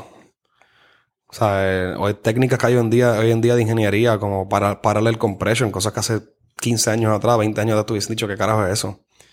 O tú tienes, por ejemplo, un kick que hace tu, tu, y tienes un bajo atrás, ¿verdad? Que hace. Y ese es el kick va encima del, del bajo, ¿verdad? Porque hace tu, y el debajo de eso va el. Si tú tienes dos a la vez, pues va a cancelar una frecuencia, porque son dos frecuencias bajas. Y es como hacer que cuando ese kick suene, ese bajo baje de cantazo. O sea, pones una compresión, un sidechain, para que ese, cuando suene el tu, el bajo haga baje, baje de, volumen, para que penetre ese, ese kick en la mezcla y vuelva y suba. O sea, cosas O sea, que técnicas. eso es bastante técnico, sí. Y muchas cosas que sí, yo soy un pendejo en eso, pero cosas que o sea, es impresionante. Y en la música mucha gente bien inteligente, demasiado. Un montón de, bueno, hay, hay muchos genios musicales, mi hermano. O sea, estos chamacos como Mozart, Beethoven, esos tipos eran genios. Esos tipos de gente, chamacos pueden coger un pentagrama. Yo he visto chamacos que te cogen un pentagrama y te lo pueden cantar sin tocar el instrumento. ¿Cómo es eso? Bueno, ven un pentagrama, que la el pentagrama tiene sus notas. O sea, tiene su nota, tiene su música escrita. O sea, la- el pentagrama es música escrita. Y un chamaco puede leerlo en voz alta, cantártelo exactamente los tonos que van, porque son pitch perfect. Saben exactamente el tono que está y en qué frecuencia está. Ese tono es C, que es do, pues do es este, do, do. ¿Me entiendes? Yo no estoy haciéndolo donde es, pero si tú pones un piano y palcas do, va a ser exactamente el tono que está diciendo él. O sea, Porque que tiene un con oído su perfecto. voz y su oído y todo. Se llaman pitch perfect. Ellos tienen, ellos saben una afinación 440, que son 440 kilohertz, saben literalmente en qué tono está o en qué frecuencia está una tonalidad. Y pueden ver un pentagrama y cantarlo completo, brother. Una canción de piano, cantarte entera con la voz. Tan, tan, tan, tan, tan, tan, tan, tan, tan, tan, y tú andas para el carajo. Son, ¿sabes? ¿Y por qué? Mm. Y hacen música. Eso no es un, sí, un desperdicio de genio. O, o la música es tan poderosa. No lo, quiero hablarlo contigo, o sea, no, no, no estoy diciendo lo que lo es. Pudiese ser- O es como que la música. No, no. Es que la música es tan poderosa. Pudiese ser un desperdicio de genio para la persona que no aprecia la música. Pero si vamos a nivel la de sociedad. si vamos a nivel de números, me parece que la música se consume hasta más que la comida. Mm. Entonces, ya sabemos entonces que la música está compenetrada en nosotros como sociedad. Y esto viene desde la historia, desde Mm. los egipcios, desde los africanos, los africanos con los, con los cueros, tocando eh, los bongos, porque eran con cueros de animales muertos. Eh, tú vas a India y veías diferentes instrumentaciones. todas las vas a culturas ha habido y esto música. es de, de- de años atrás. Y obviamente porque hay una conexión entre la música y el, y el humano que va, trasciende Sí, es que va verdad. más allá. Por eso es que la gente que medita usualmente usa cierta frecuencia. Tienen una cosita, una, una vuelta y crea una frecuencia porque todos nosotros ba- estamos basados a nivel de frecuencia. O sea, que yo, yo busqué una vez que tratando de explicar por qué es que evolutivamente a nosotros nos gusta la música. Como cuál es, porque lo que tú dices es cierto, es universal, todas las culturas la tienen, todas las culturas lo han tenido. ¿Por qué carajo es que nos gusta tanto la música? Y hay como unos, unas teorías de- dentro de la biología que dicen ni que era que como que imagínate en la selva, qué sé yo, lo- los, grupos, los grupos que, que podían, eh, cuando se estaban moviendo en la selva, que te van a, están los animales, hay mucho peligro alrededor tuyo, que se puedan ma- mantener en un mismo ritmo, eran los que sobrevivían. Porque cuando tú te mantienes en el mismo ritmo, es más difícil para que el que te está buscando en la selva te encuentre. Sí, no te, Porque ves, si- no te ves disonante. No te ves disonante. Es como un camuflaje, básicamente. Y entonces las, las, las culturas que, que usaban sonido para que todo el grupo manteniera el ritmo eran las que sobrevivían. Y que de ahí es que surge todo esto como que del ritmo y que es universal por eso. Te la, de- te la, te la, te la puedes contar si te la también, crees. por ejemplo, yo siempre he pensado que la música probablemente a mi conocimiento es la única cosa en el mundo que te puede cambiar el estado anímico más rápido que una droga. Las drogas más rápidas son intravenosas. O sea, todo lo que vaya por las venas porque es lo más rápido. ¿Sabes? Vamos a decir Sí. heroína, cosas así. Quizás hasta el crack no sabría decirte, pero algo así. Y eso se, se- se tarda por lo menos 3 a 7 segundos en entrar a tu sistema. Una canción, tú la pones y en dos segundos, si tú sabes la canción que tú la reconoces, te trae un recuerdo, una, una, una Mm. vivencia, te trae recuerda a tu mamá, te recuerda una novia, te recuerda un momento bueno en tu vida, un momento malo, te comunica algo rápido y tú puedes cambiar de ánimo en dos segundos. Tú puedes estar cansado y pones una canción y te activaste. Por eso es que la gente usa la música para los gimnasios y eso, para hacer ejercicio. Y para porque- janguear y Porque provoca una euforia dentro de ti y hay, y hay, y hay liberación de neuroquímicos que provocan eso, ¿sabes? Que, contestando mi propia pregunta, probablemente no es, una no es un desperdicio, genio. Porque Yo no creo que lo que lo es porque estás haciendo una contribución a nivel de, soci- de, so- de- sociedad a nivel global. y estás cambiando. O sea, no, tú, Mozart, La calidad de vida cambia. yo, yo para escribir a veces escucho esta gente. ¿Sabes? ¿Cuán- cua- ¿Cuánto han trascendido que no sé cuándo eso era los mil los mil que eran estos compositores? Dependiendo, pero entre más o menos entre los 1000 y 1500 por ahí. Bueno, Este, bueno, hasta los 1700 sí, por ahí. De todo lo que eran de esto. cabrón. Desde los 1700, como quiera, hasta hoy afecta como mi productividad. Eso como que sí trasciende. Eso, No, y los miro los monjes, Mm. todos usan un tipo de, de- de frecuencia para poder desconectarse. O sea, ellos hacen con la mierda del mm, eso es una frecuencia. eso es mu- o sea, claro. Eso es una frecuencia que tú estás estableciendo para entrar en un estado mental. Y de hecho hay hasta tipos de música para provocar sueño en ti, provocar euforia. Porque hay ondas, hay frecuencias que pueden afectan tu, tu, tu movimiento neuroquímico. Y tú estás creando eso. Tú lo puedes ver inmediatamente con, con un PET scan. Tú ves un cerebro y tú ves cuando pones música cómo se activan diferentes partes del cerebro porque está usando un sentido. Igual que la visión, el gusto, el tacto. O sea que yo no creo que sea un desperdicio. Creo que es un desperdicio el momento que la gente no lo aprecia, la persona que no lo aprecia o el momento que se use con un fin negativo. Entonces ahí pues si no aporta, no creo que... Cualquier cosa que no aporte creo que es un desperdicio. Qué fin negativo. Bueno, música para promover ciertas cosas, ¿me entiendes? O música. Como propaganda, algo así. Sí, o qué sé yo, como que. Qué sé yo, con, con manera, con, con, con ganas de instigar algo, ¿me entiendes? Como que no sé, y no, es ni eso, no sería un desperdicio ahí porque también esos son movimientos de masa y rebeldía y cosas que también eso es parte de una sociedad, sino como que usarlo con un fin que no sea, que no sea aportar algo, porque hasta que sea, hasta, hasta mira, es algo rebeldía o el mismo maleanteo, eso no es música mala, papi, eso es música de lo que está pasando, es lo mismo que hacer las noticias, pero un Carlos que dijo encima una pista, es la misma mierda. Yo creo que. Eso... sería malo el momento que, que, que pierde el arte. No sé, no sabría cómo contestarte eso. Yo, sí, sí, hasta el momento, creo que, creo que es algo mucho más positivo de que, lo negativo. La pregunta que si es que ahí tiene algo negativo. Sí, no, es sí, estoy de acuerdo. La, la gran pregunta que me llevo y que no estoy seguro es si esa conexión que nosotros tenemos con esa, con la música, con ese sonido, que afecta nuestras vidas, nuestro ánimo y nuestras ideas y todo esto, si cuando lo hagan robots va, va a conectar igual. O si hay algo de la imperfección humana o lo que lo hace auténtico, ¿qué es lo que, que al final hace que, es lo, que eso es lo que hace que conecte? Tengo mi, no sé, ojalá sea eso, porque yo no quisiera que fuese una fucking fórmula y ya. Yo creo que, pues, lo mismo lo, lo que dimos ahorita. No, yo creo que no se puede predecir eso porque no sabemos para dónde va la tecnología exactamente. Pero sí, eventualmente yo creo que muchas cosas del diario vivir, hasta la misma medicina, todo, pues, poco a poco la, la, la, tecnología y la, inteligencia artificial va a encargarse y cada vez va a hacerlo hasta quizás hasta más, más eficiente que el mismo humano. Pero no se trata de eficiencia, se trata realmente de, de calidad e innovación. Sí, la conexión esa. Porque eficiencia, pues yo puedo entrenar a 10 cabrones que hagan en paquete en el mismo paquete 10 veces, ¿me entiendes? Pues es eficiente, pero no significa que yo tengo los mejores paquetes. Y tengo las mejores maneras de hacer los packaging. Por eso es que los paquetes tuyos llegan rotos, los míos no. Mm.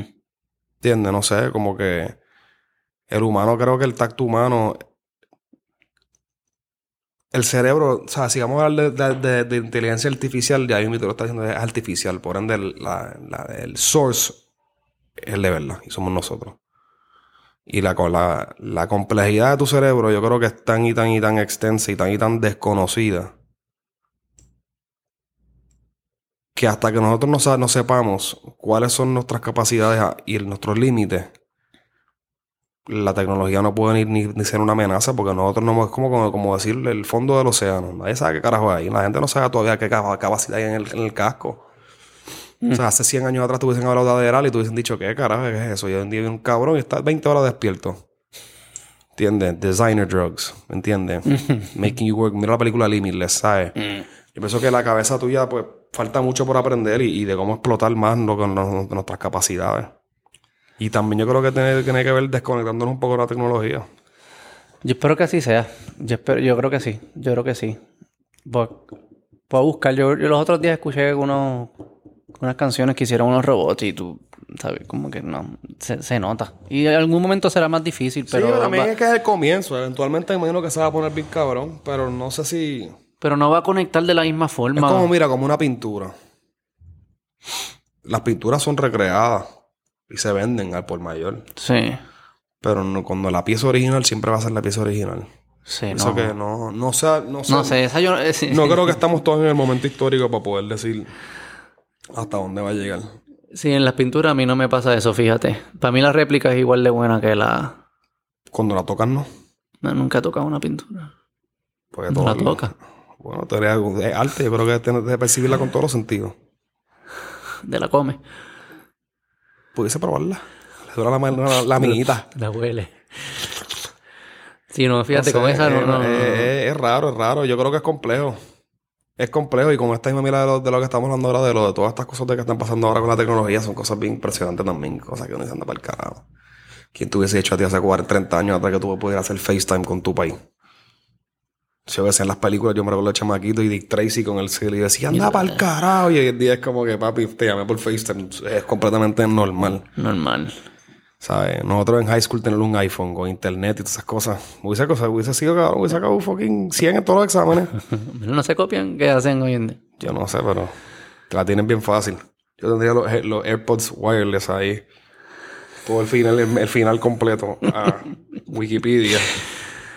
CO2, sí. No, La escuela Todo tiene que cambiar. Está bien. Ya un- yo creo que dos horas ya casi. Bueno, se fue darle tiempo, se fue rápido. Se va rápido, ¿verdad? Hablando mierda.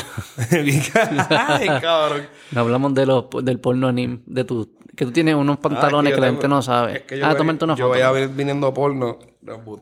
No, que tú tienes unos pantalones que son de anime. De anime. Anime, ¿cómo es que se dice? Anime. De los muñequitos de esos japoneses. Y yo te pregunté que si tú veías porno y si tú viste que tu hermano. tu hermano está Yo buqueando entendí, me decía, mi hermano, le- mi hermano lo veía un montón. ¿Y tú qué? Y yo no, yo pensé que, yo pensé que, yo no sabía que era, que era, que era porno. Yo pensé que tú me estabas hablando de, de, tú sabes, de, de la, Que de- si tú lo veías el muñequito. como tal. Ah, Qué conmigo. Bueno, Juli. JS Beats. Estamos activos. ¿Dónde? Oye, gracias por tu tiempo, de verdad. Gracias a ti. ¿Quieres que la gente te siga en algún lado? Sí, me pueden buscar todo el mundo de la- las plataformas mías, la misma, el mismo usuario en todas. Es arroba JSBeats, eh, con Z al final. Y nada, papi, ahí está todo, todo lo que yo hago. Escuchar tu música está todo lo de ahí. Y ahora estoy desarrollando ahora una, una estación de, de Spotify para poder empezar a subir todo mi catálogo como tal. Ah, nice. Para que la gente pues, pueda entrar directamente a lo que yo hago. Eso está Como mi cool. propia estación, ¿me entiendes? Quiero escucharlo. Quiero hacer, quiero acabar eso ya. Estoy organizando mi catálogo y eso para poder hacer eso pronto. Me interesa. Tírate uno de los sonidos. de. Tírate uno de esos sonidos que me tripean. Este los vas, los vas a ampliar, los vas a ampliar. Tíralo, tíralo. Nada de pensar. Puedo hacer ahí un trapcito ahí. Ya tú sabes. Dale, güey. Estamos vacilando.